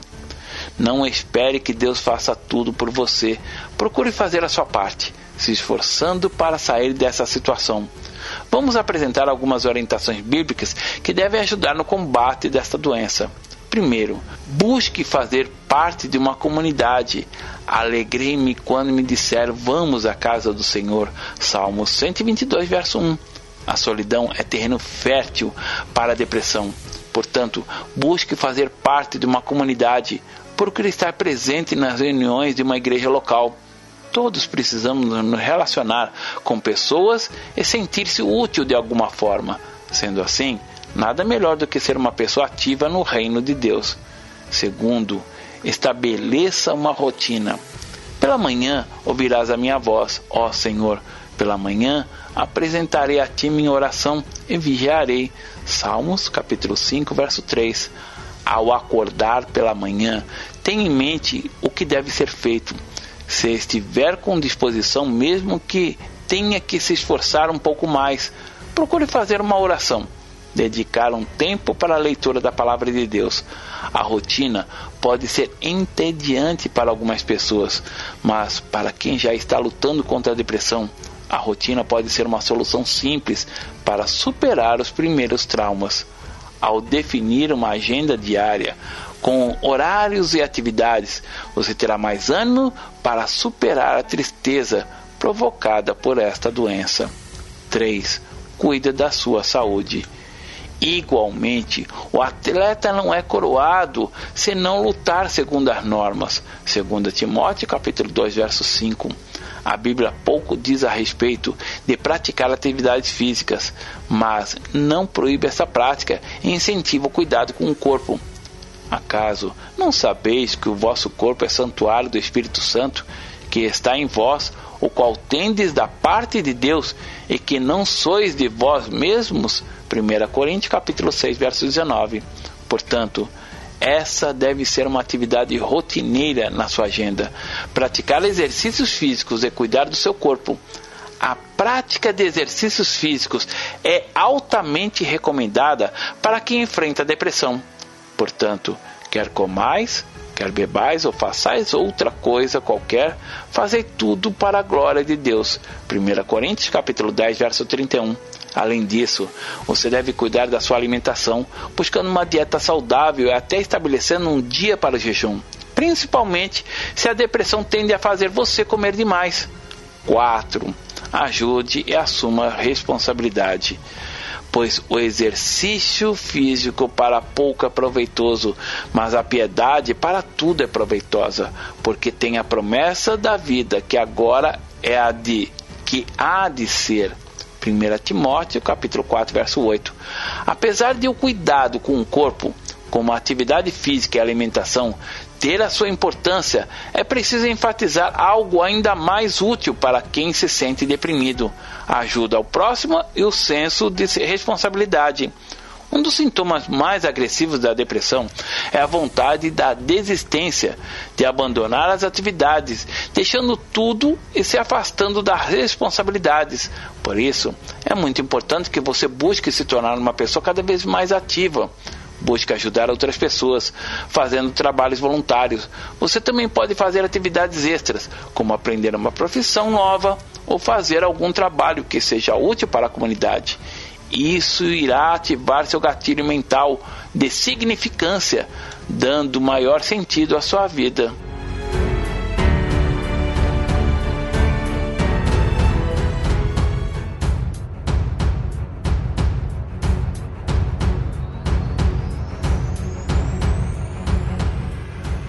Capítulo 9 Lidando com os fracassos e seguindo em frente. Na maioria dos casos, uma doença psicológica é gerada por um fracasso. Nem sempre esse fracasso parte de um desejo de errar, mas como seres humanos estamos sujeitos a erros, mesmo que involuntário. A questão é como lidamos com isso.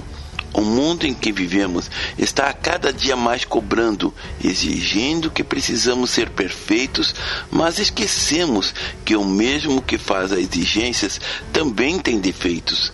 O problema que quando não conseguimos lidar com os problemas e seguir em frente, criamos nosso próprio calabouço de sofrimento que vai nos manter em um estado vegetativo, onde nossos sonhos vão morrer e não existirão mais projetos. Por isso que existem muitas pessoas que não conseguem reagir, estão encarcerados em um quarto escuro sem expectativa de uma vida melhor. Esta pessoa já se entregou porque não consegue ver na vida a beleza de se viver. Talvez você esteja incluído entre essas pessoas que não conseguem mais sonhar e onde não existe sonhos, não pode existir vida. O que nos mantém vivos são os sonhos e projetos que temos. É bem verdade que falar ou escrever é mais fácil do que sentir na pele a dor da depressão, mas eu não escrevo, mas sinto, e como sinto essa dor, sei como é difícil viver com esses problemas. Às vezes, parece que a melhor saída é acabar com isso, desistir, fugir, se esconder. Por quê? As pessoas não te entendem. Se fosse um ferimento que está sangrando, uma fratura exposta, uma deformação aparente, invisível, seria fácil de identificar, mas o problema é que ainda existe muito preconceito e indiferença quando se trata da dor na alma. Essa foi uma das grandes batalhas que tenho enfrentado. Lutar só, enfrentar tudo com um propósito em mente. Eu não vou desistir, eu preciso vencer. Jesus está comigo. Talvez você tenha enfrentado muitos preconceitos de pessoas e até mesmo a sua família que pensava estar do seu lado e não está. Você se sente sozinho porque aqueles que você mais confiavam te abandonou. Eu sei o que é isso.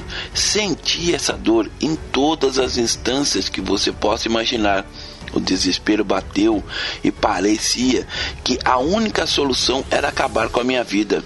A pior solidão é aquela que enfrentamos em meio à multidão, dentro de uma família onde as pessoas deveriam te ajudar, mas em muitos casos são eles que mais dores te causam. Levante a tua cabeça. Não precisamos e nem temos a obrigação de ser perfeitos. Cometemos erros, falhamos. Muitas vezes tomamos decisões erradas porque somos humanos e isso faz parte da vida. O pai que exige perfeição de um filho e não ensina que todos nós erramos está formando uma criança problemática e que no futuro será um adulto doente emocionalmente.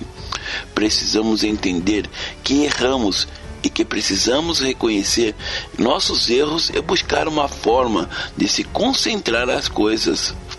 Quem acha que nunca erra, nunca irá reconhecer quando errar. Que Deus te ajude, que você pare de se prender a esse erro e resolva os problemas e que sua vida seja um futuro de milagres e alegrias. Volte a sonhar. Acredite que o amanhã será melhor. Não importa a dor que você está passando neste momento. Acredite, vai passar e você vai voltar a sorrir. Salmo 51 tem misericórdia de mim, ó Deus, segundo a tua benignidade. Apaga as minhas transgressões, segundo a multidão das tuas misericórdias. Lava-me completamente da minha iniquidade e purifica-me do meu pecado, porque eu conheço as minhas transgressões e o meu pecado está sempre diante de mim. Contra ti, contra ti somente pequei e fiz o que é mal à tua vista, para que sejas justificado quando falares e puro quando julgares. Eis que em iniquidade fui formado, e em pecado me concebeu minha mãe. Eis que amas a verdade no íntimo, e no oculto me fazes conhecer a sabedoria. Purifica-me como isopo, e ficarei puro. Lava-me, e ficarei mais branco do que a neve. Faze-me ouvir júbilo e alegria, para que gozem os ossos que tu quebraste. Esconde a tua face dos meus pecados, e apaga todas as minhas iniquidades. Cria em mim, ó Deus, um coração puro, renova em mim um espírito reto não me lances fora da tua presença e não retires de mim o teu Espírito Santo. Torna a dar-me a alegria da tua salvação e sustém-me com espírito voluntário. Então ensinarei aos transgressores os teus caminhos e os pecadores a ti se converterão. Livra-me dos crimes de sangue, ó Deus, Deus da minha salvação, e a minha língua louvará altamente a tua justiça. Abre, Senhor, os meus lábios, e a minha boca entoará o teu louvor, pois não desejas sacrifícios, senão eu os daria. Tu não te deleitas em holocaustos. Os sacrifícios para Deus são um espírito quebrantado. A um coração quebrantado e contrito não desprezarás, ó Deus. Faze o bem a Sião, segundo a tua boa vontade, edifica os muros de Jerusalém. Então te agradará dos sacrifícios da justiça, dos holocaustos e das ofertas queimadas. Então se oferecerão novilhos sobre o teu altar. Salmo 50. O Deus poderoso, o Senhor, falou e chamou a terra desde o nascimento do sol até o seu ocaso. Desde Sião, a perfeição da formosura, resplandeceu Deus. Virá o nosso Deus e não se calará um fogo se irá consumindo diante dele e haverá grande tormenta ao redor dele. Chamará o céu lá no alto e a terra para julgar o seu povo. Ajuntei-me os meus santos, aqueles que fizeram comigo uma aliança com sacrifícios, e os céus anunciarão a sua justiça, pois Deus mesmo é o juiz. Ouve, povo meu, e eu falarei, ó Israel, e eu protestarei contra ti. Sou Deus, sou teu Deus. Não te repreenderei pelos teus sacrifícios ou holocaustos, que estão continuamente perante mim. Da tua casa não tirarei o bezerro, nem bodes dos teus currais, porque meu é todo animal da selva, e o gado sobre milhares de montanhas. Conheço todas as aves dos montes, e minhas são todas as feras do campo. Se eu tivesse fome, não te daria, pois meu é o mundo e toda a plenitude. Comerei eu a carne de touros? Ou beberei eu sangue de bodes? Oferece a Deus sacrifícios de louvor e paga ao Altíssimo os teus votos. Invoca-me no dia da angústia, eu te livrarei e tu me glorificarás. Mas ao ímpio diz: Que fazes tu em recitar os meus estatutos e em tomar a minha alianças à tua boca? Visto que odeias a correção e lanças minhas palavras para detrás de ti, quando vês o ladrão, consente com ele, e tens a tua parte como adúlteros soltas a tua boca para o mal, e a tua língua compõe o um engano. Assenta-te a falar contra teu irmão, falas mal contra o filho da tua mãe. Estas coisas tem feito, e eu me calei. Pensavas que era tal como tu, mas eu te arguirei, as porei por ordem diante dos teus olhos. Ouvi, pois, vós que vos esqueceis de Deus, para que eu vos faça em pedaços, sem haver quem vos livres. Aquele que oferece o sacrifício de louvor me glorificará, e aquele que bem ordena o seu caminho, eu mostrarei a salvação de Deus.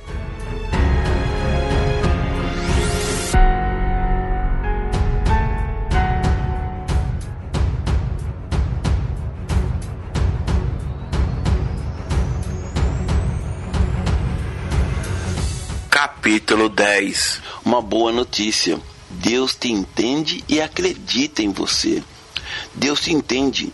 Deus nos entende. Se pudéssemos compreender isso, nossa forma de encarar a vida seria diferente. A depressão e a ansiedade se aproveita da nossa forma de pensar. Quando mais negativa for nossa forma de encarar os problemas, mais sufocados e oprimidos seremos. Entender que Deus está conosco e nos entende faz toda a diferença. O problema é que muitos não querem entender essa verdade e outros, devido ao abandono que sofreu na família, até mesmo com seus cônjuges que não entenderam a situação, já não conseguem mais acreditar que você se importa. Ainda mais alguém que não vemos fisicamente. A fé te fará ver o impossível. A fé te fará entender que existe um Deus que se importa com os seres humanos. A maior prova disso é que Deus entregou seu próprio filho para que você e eu tivéssemos uma oportunidade de uma nova vida. Quando Jesus morreu na cruz do Calvário, ele estava dizendo: Eu me importo eu te amo, eu te entendo.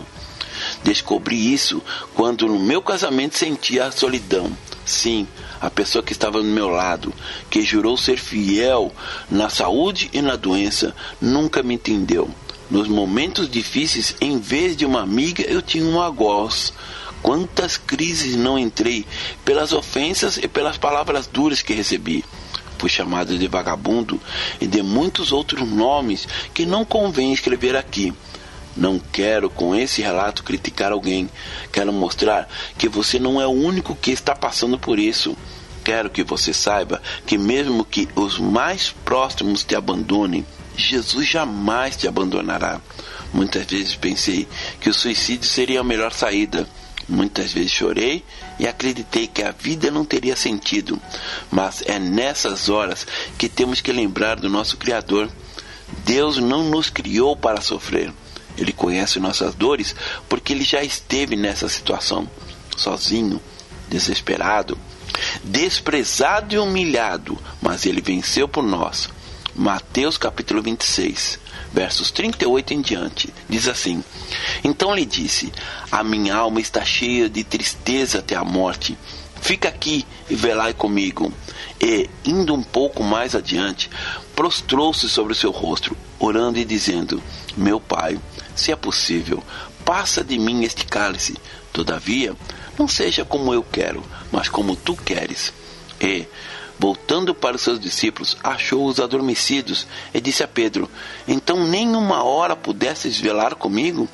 Vigiai e orai, para que não entreis em tentação. Na verdade, o espírito está pronto, mas a carne é fraca. E indo segunda vez, orou dizendo: Pai meu, se este cálice não pode passar de mim sem que eu o beber, faça-se a tua vontade. E, voltando, achou-os outra vez adormecidos, porque os seus olhos estavam pesados.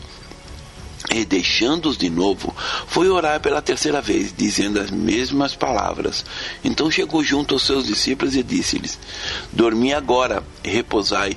Eis que é chegada a hora, e o filho do homem será entregue nas mãos dos pecadores. Levantai-vos, partamos, eis que é chegado o que me trai. E, estando ele ainda a falar, eis que chegou Judas, um dos doze, e com ele grande multidão, com espadas e varapaus, enviada pelos príncipes dos sacerdotes e pelos anciãos do povo. No momento mais difícil da sua vida, Jesus ficou só. Aqueles que se diziam amigos estavam dormindo quando a necessidade era de orar. Aqueles que diziam enfrentar a morte por ele parecia não se importar com o que estava para acontecer. O traidor estava chegando e o momento mais dolorido da vida de Jesus estava para acontecer.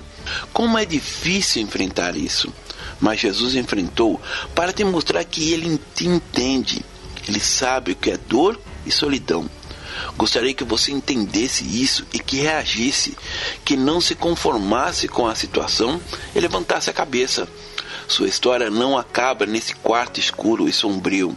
Uma luz vai brilhar e o seu dia vai ser diferente. Busque a presença de Jesus. Entregue sua vida a Ele e sua vida será outra. As dores podem até não ser eliminadas, mas a certeza de que Deus se importa fará toda a diferença na maneira que vamos encarar a vida daqui para frente. Salmos 10 porque estás ao longe, Senhor? Porque te escondes nos tempos de angústia? Os ímpios, na sua arrogância, perseguem furiosamente o pobre, seja apanhados nas ciladas que maquinaram. Porque o ímpio gloria-se do desejo da sua alma, bendiz o avarento e renuncia ao Senhor. Pela altivez do seu rosto, o ímpio não busca Deus. Todas as suas cogitações são que não há Deus. Os seus caminhos atormentam sempre. Os teus juízos estão longe da vista dele, em grande altura, e despreza os seus inimigos. Diz em seu coração: Não serei abalado, porque nunca me verei na adversidade. A sua boca está cheia de imprecações, de engano e de astúcia. Debaixo da língua há malícia e maldade. Põe-se de emboscada nas aldeias, nos lugares ocultos mata o inocente. Os seus olhos estão ocultamente fixos sobre o pobre armas ciladas no esconderijo, como o leão no seu covil, armas ciladas para roubar o pobre. Roubam prendendo-o na sua rede. Escolhe-se, abaixa-se, para que os pobres caiam em suas fortes garras. Diz em seu coração: Deus esqueceu-se, cobriu seu rosto e quis tu verá.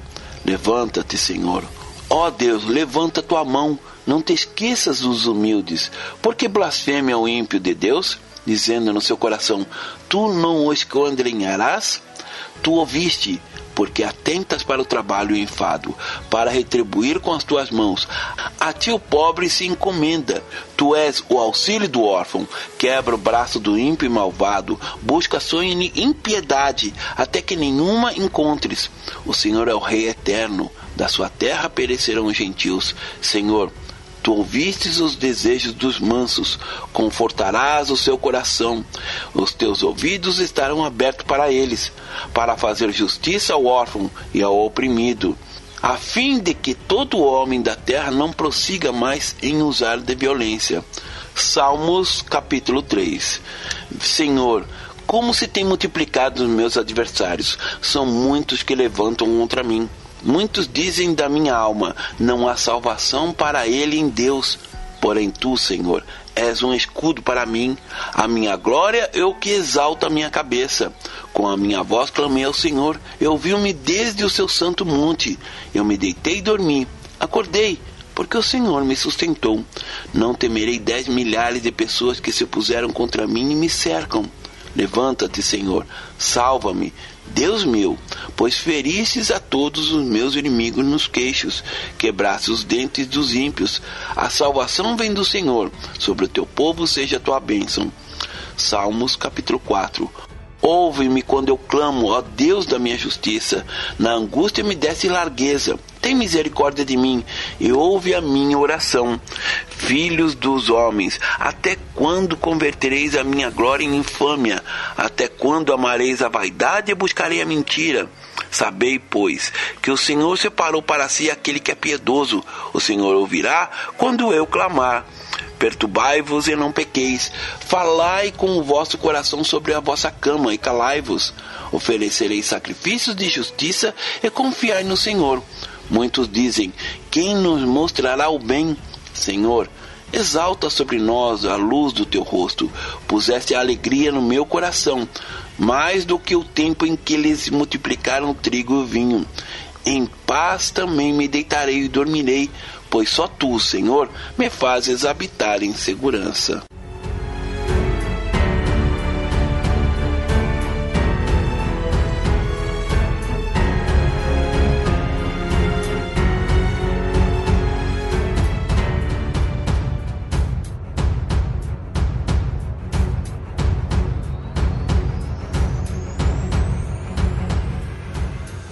Capítulo 11 se você se entregar a Jesus, terá direito à vida eterna. Não estou fazendo uma promessa política, não estou prometendo algo de mim mesmo. Estou dizendo que Jesus fez uma promessa que não pode ser anulada por ninguém. João capítulo 3, verso 13 diz assim: Ora, ninguém subiu ao céu, senão o que desceu do céu, o Filho do Homem, que está no céu.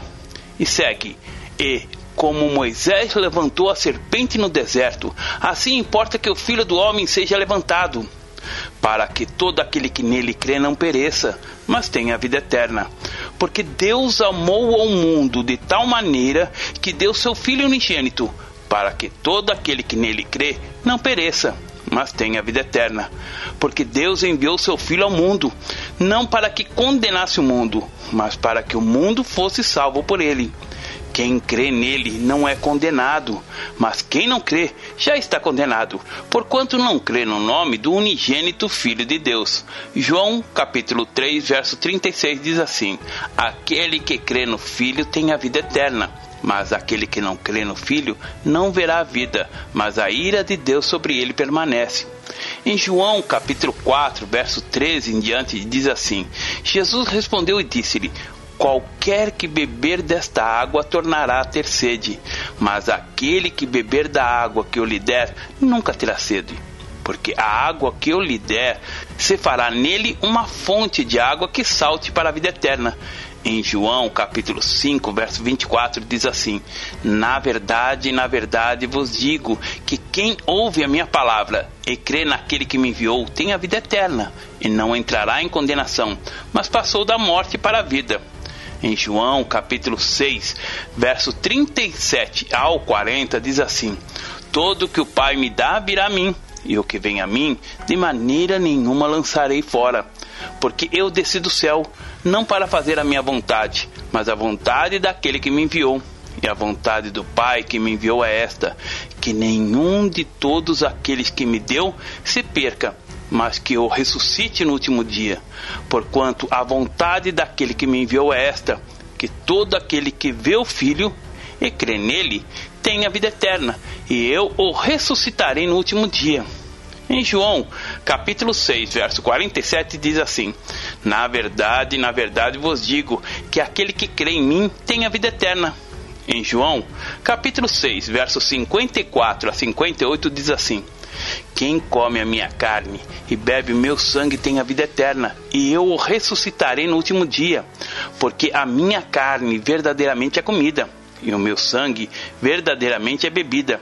Quem come a minha carne e bebe o meu sangue permanece em mim e eu nele. Assim como o Pai, que vive, me enviou e eu vivo pelo Pai, assim quem de mim se alimenta também viverá por mim. Este é o pão que desceu dos céus.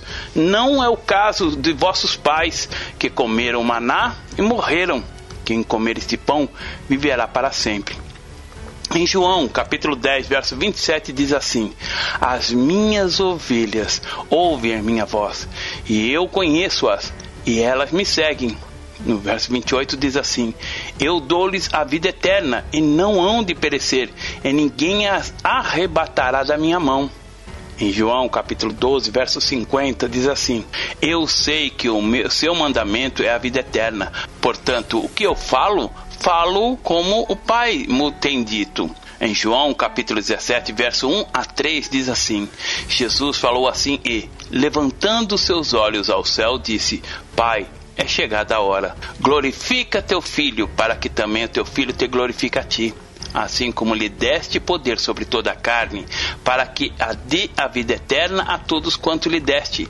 E a vida eterna é esta: que te conheçam a ti só, por único Deus verdadeiro, e a Jesus Cristo a quem enviaste.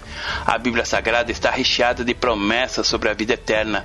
Talvez seja um conceito novo para muitos leigos no assunto, mas quando falamos de eternidade, estamos tratando de algo que está longe da nossa compreensão.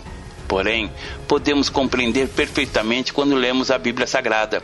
O homem foi criado para viver eternamente, mas o pecado no jardim do Éden com Adão e Eva interrompeu esse processo, gerando a morte. Em Romanos, capítulo 6, verso 23 diz assim: Porque o salário do pecado é a morte, mas o dom gratuito de Deus é a vida eterna, por Cristo Jesus, nosso Senhor. Os homens e mulheres que foram gerados depois de Adão e Eva viveram muito mais que vivemos hoje. Eles tinham partículas da eternidade em seu DNA que, com o passar do tempo, foram sumindo. Em Gênesis capítulo 5 em diante diz assim: E Adão viveu 130 anos e gerou um filho à sua semelhança, conforme a sua imagem, e pôs-lhes um nome de Sete. E foram os dias de Adão, depois que gerou Sete, oitocentos anos, e gerou filhos e filhas. E foram todos os dias que Adão viveu, novecentos e trinta anos, e morreu. E viveu Sete, cento e cinco anos, e gerou Enos. E viveu Sete, depois de que gerou Enos, oitocentos e sete anos, e gerou filhos e filhas.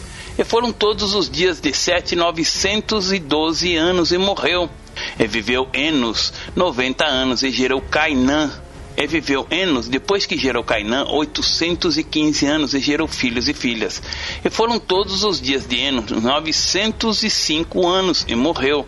E viveu Cainã 70 anos e gerou Amalalel viveu Cainã, depois que gerou a Maalalel, 840 anos e gerou filhos e filhas. E foram todos os dias de Cainã 910 anos e morreu. E viveu Maalalel 65 anos e gerou Gered. E viveu Maalalel, depois que gerou a Gered, 830 anos e gerou filhos e filhas. E foram todos os dias de Maalalel 895 anos e morreu.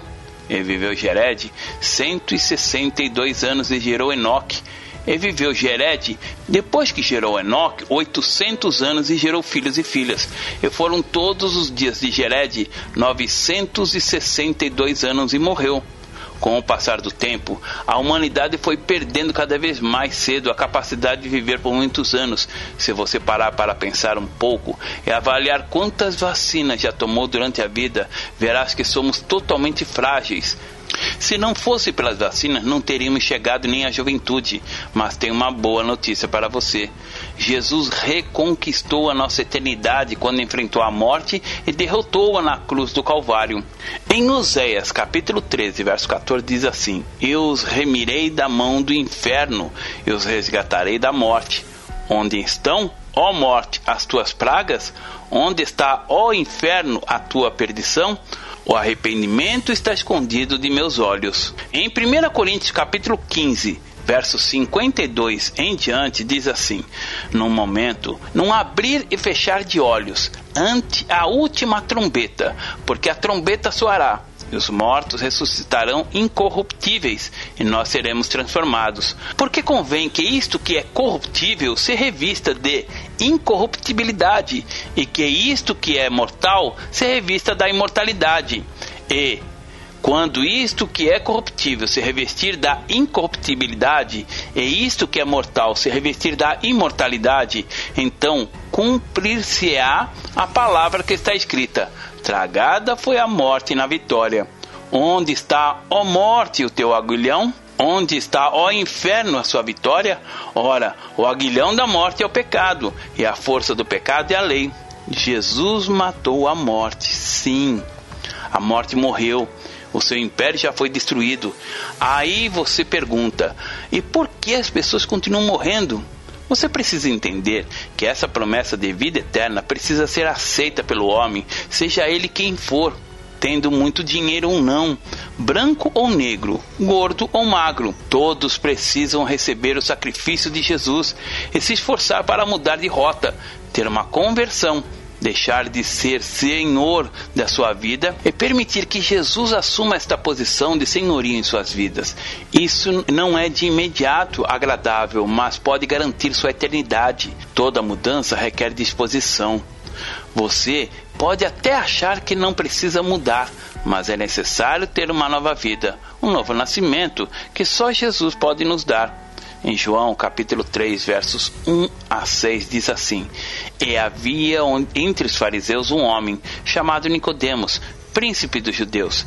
Este foi ter de noite com Jesus e disse-lhe: Rabi, bem sabemos que és mestre, vindo de Deus, porque ninguém pode fazer esses sinais que tu fazes se Deus não for com ele. Jesus respondeu e disse-lhe: Na verdade, na verdade te digo que aquele que não nascer de novo não pode ver o reino de Deus. Disse-lhe Nicodemos: Como pode um homem nascer sendo velho? Pode, porventura, tornar a entrar no ventre da sua mãe e nascer?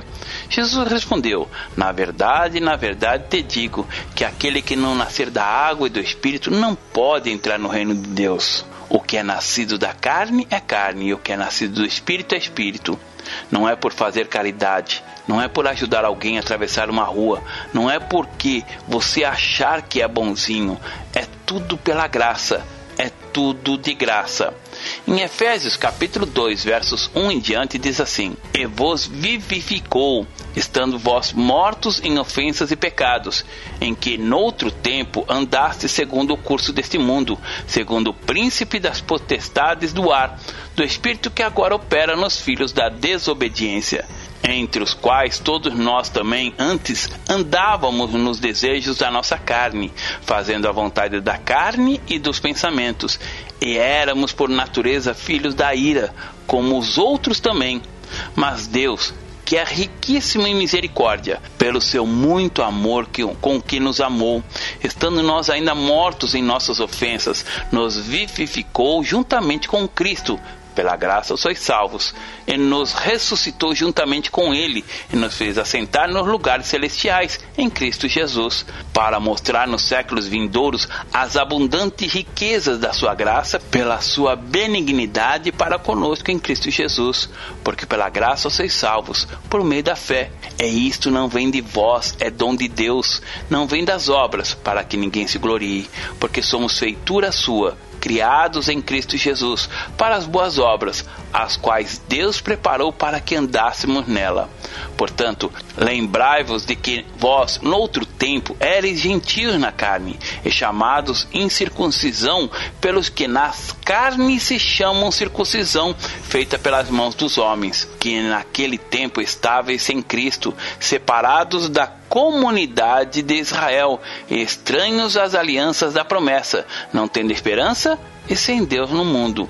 Mas agora em Cristo Jesus, vós que antes estáveis longe, já pelo sangue de Cristo chegastes perto, porque Ele é a nossa paz, o qual de ambos os povos fez um e derrubando a parede da separação que estava no meio.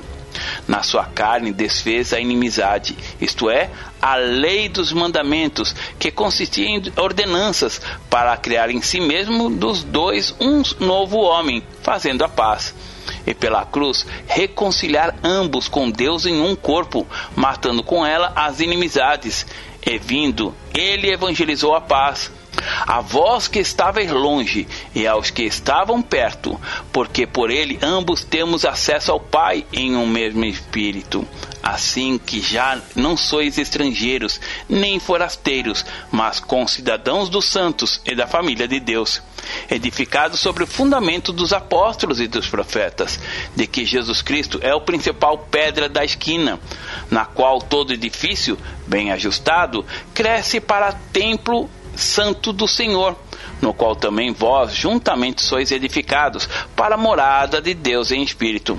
Graça, graça, graça. O que precisamos é aceitar que Cristo morreu por nós.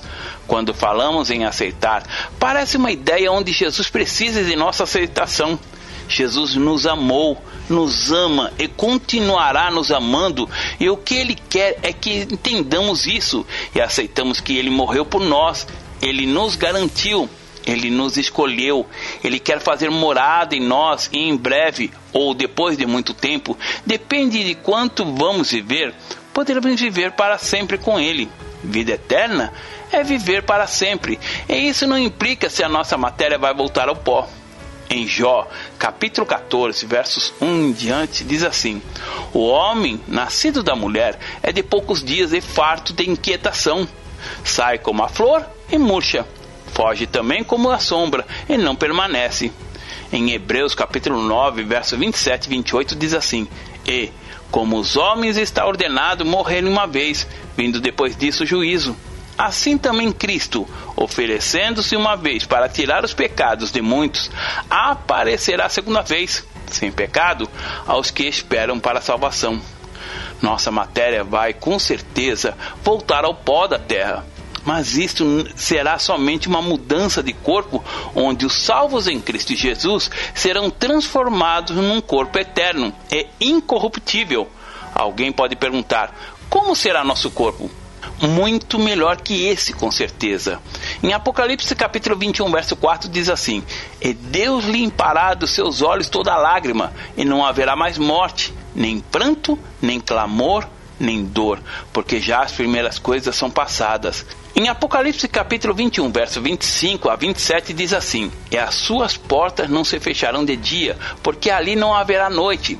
E a ela trarão a glória e honra das nações, e não entrará nela coisa alguma que contamine, e cometa abominação e mentira, mas só os que estão escritos no livro da vida do Cordeiro. Quero te dar uma boa, excelente notícia. Não haverá depressão e ansiedade, e muito menos qualquer outra enfermidade que tira a paz e traz o sofrimento na nossa vida. Quantas vezes você já não quis partir dessa vida, achando que depois da morte tudo terminou? Um grande engano. As coisas não se resolvem quando partimos dessa vida. Apenas se dá início a uma outra vida, a eterna. A questão é que, se você não tomar as decisões certas nessa vida, tendo Jesus como Senhor e Salvador, seu destino será o paraíso, o céu, lugar de gozo e repouso. Se a sua decisão for de rejeitar o sacrifício de Cristo e viver conforme seus próprios pensamentos, o seu destino será o inferno, lugar de tormenta e sofrimento que nunca terá fim. A oportunidade está diante dos seus olhos. Você pode tomar essa decisão agora, pedir perdão pelos pecados e ter um encontro com Jesus e o seu Evangelho. Não se preocupe com o que precisa mudar, porque isso é a ação do Espírito Santo de Deus. Ele nos molda, nos transforma e nos prepara para a eternidade.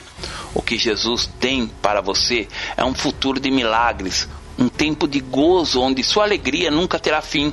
Não desista agora. Diga não ao suicídio. Diga sim à vida, mesmo que a sua vida não seja perfeita. Devemos lembrar que sempre terá alguém com problemas maiores que os nossos. Sempre terá alguém que, comparado aos nossos sofrimentos, ainda estamos no lucro. Assuma a direção da sua vida. Pare de colocar a culpa dos problemas nos outros. Um dos grandes problemas do depressivo é que ele vive culpando tudo e todos em seu redor. E isso não ajuda a sair do buraco, mas cada vez mais se afunda no abismo da solidão. Vão ter muitas pessoas que nunca te entenderão outras que vão dizer que te entende até a primeira crise e quando você precisar continuará sozinho, mas tem um amigo mais chegado que um irmão. Esse vai sempre te entender e te ajudar a qualquer momento. Em Provérbios capítulo 18, verso 24 diz assim: O homem de muitos amigos deve mostrar-se amigável, mas há um amigo mais chegado do que o irmão. Em João capítulo 15, versos 13 a 16 diz assim: Ninguém tem maior amor do que este, de dar a sua vida pelos seus amigos. Vós sereis meus amigos, se fizerdes o que eu vos mando. Já não vos chamarei servos, porque o servo não sabe o que faz o seu senhor, mas tendo-vos chamados amigos, porque tudo quanto ouvi do meu Pai vos tenho feito a conhecer. Não me escolhestes a mim, mas eu escolhi a vós, e vos nomeei para que vades e deis frutos, e o vosso fruto permaneça, a fim de que tudo quanto em meu nome pedirdes ao Pai, ele vos conceda. Você tem um amigo que sempre estará do seu lado, sempre te ajudará, sempre se importará com seus problemas. Nunca deixe de sonhar, nunca desista das promessas de Deus sobre sua vida. Observe as coisas boas que estão ao seu redor, sua família, seus filhos, seus amigos verdadeiros que se importam contigo. Se a leitura e a audição deste livro te ajudou, escreva para nós compartilhando suas experiências e vitórias. Que Deus abençoe você e sua família. Pastor Samuel Ribeiro Dias.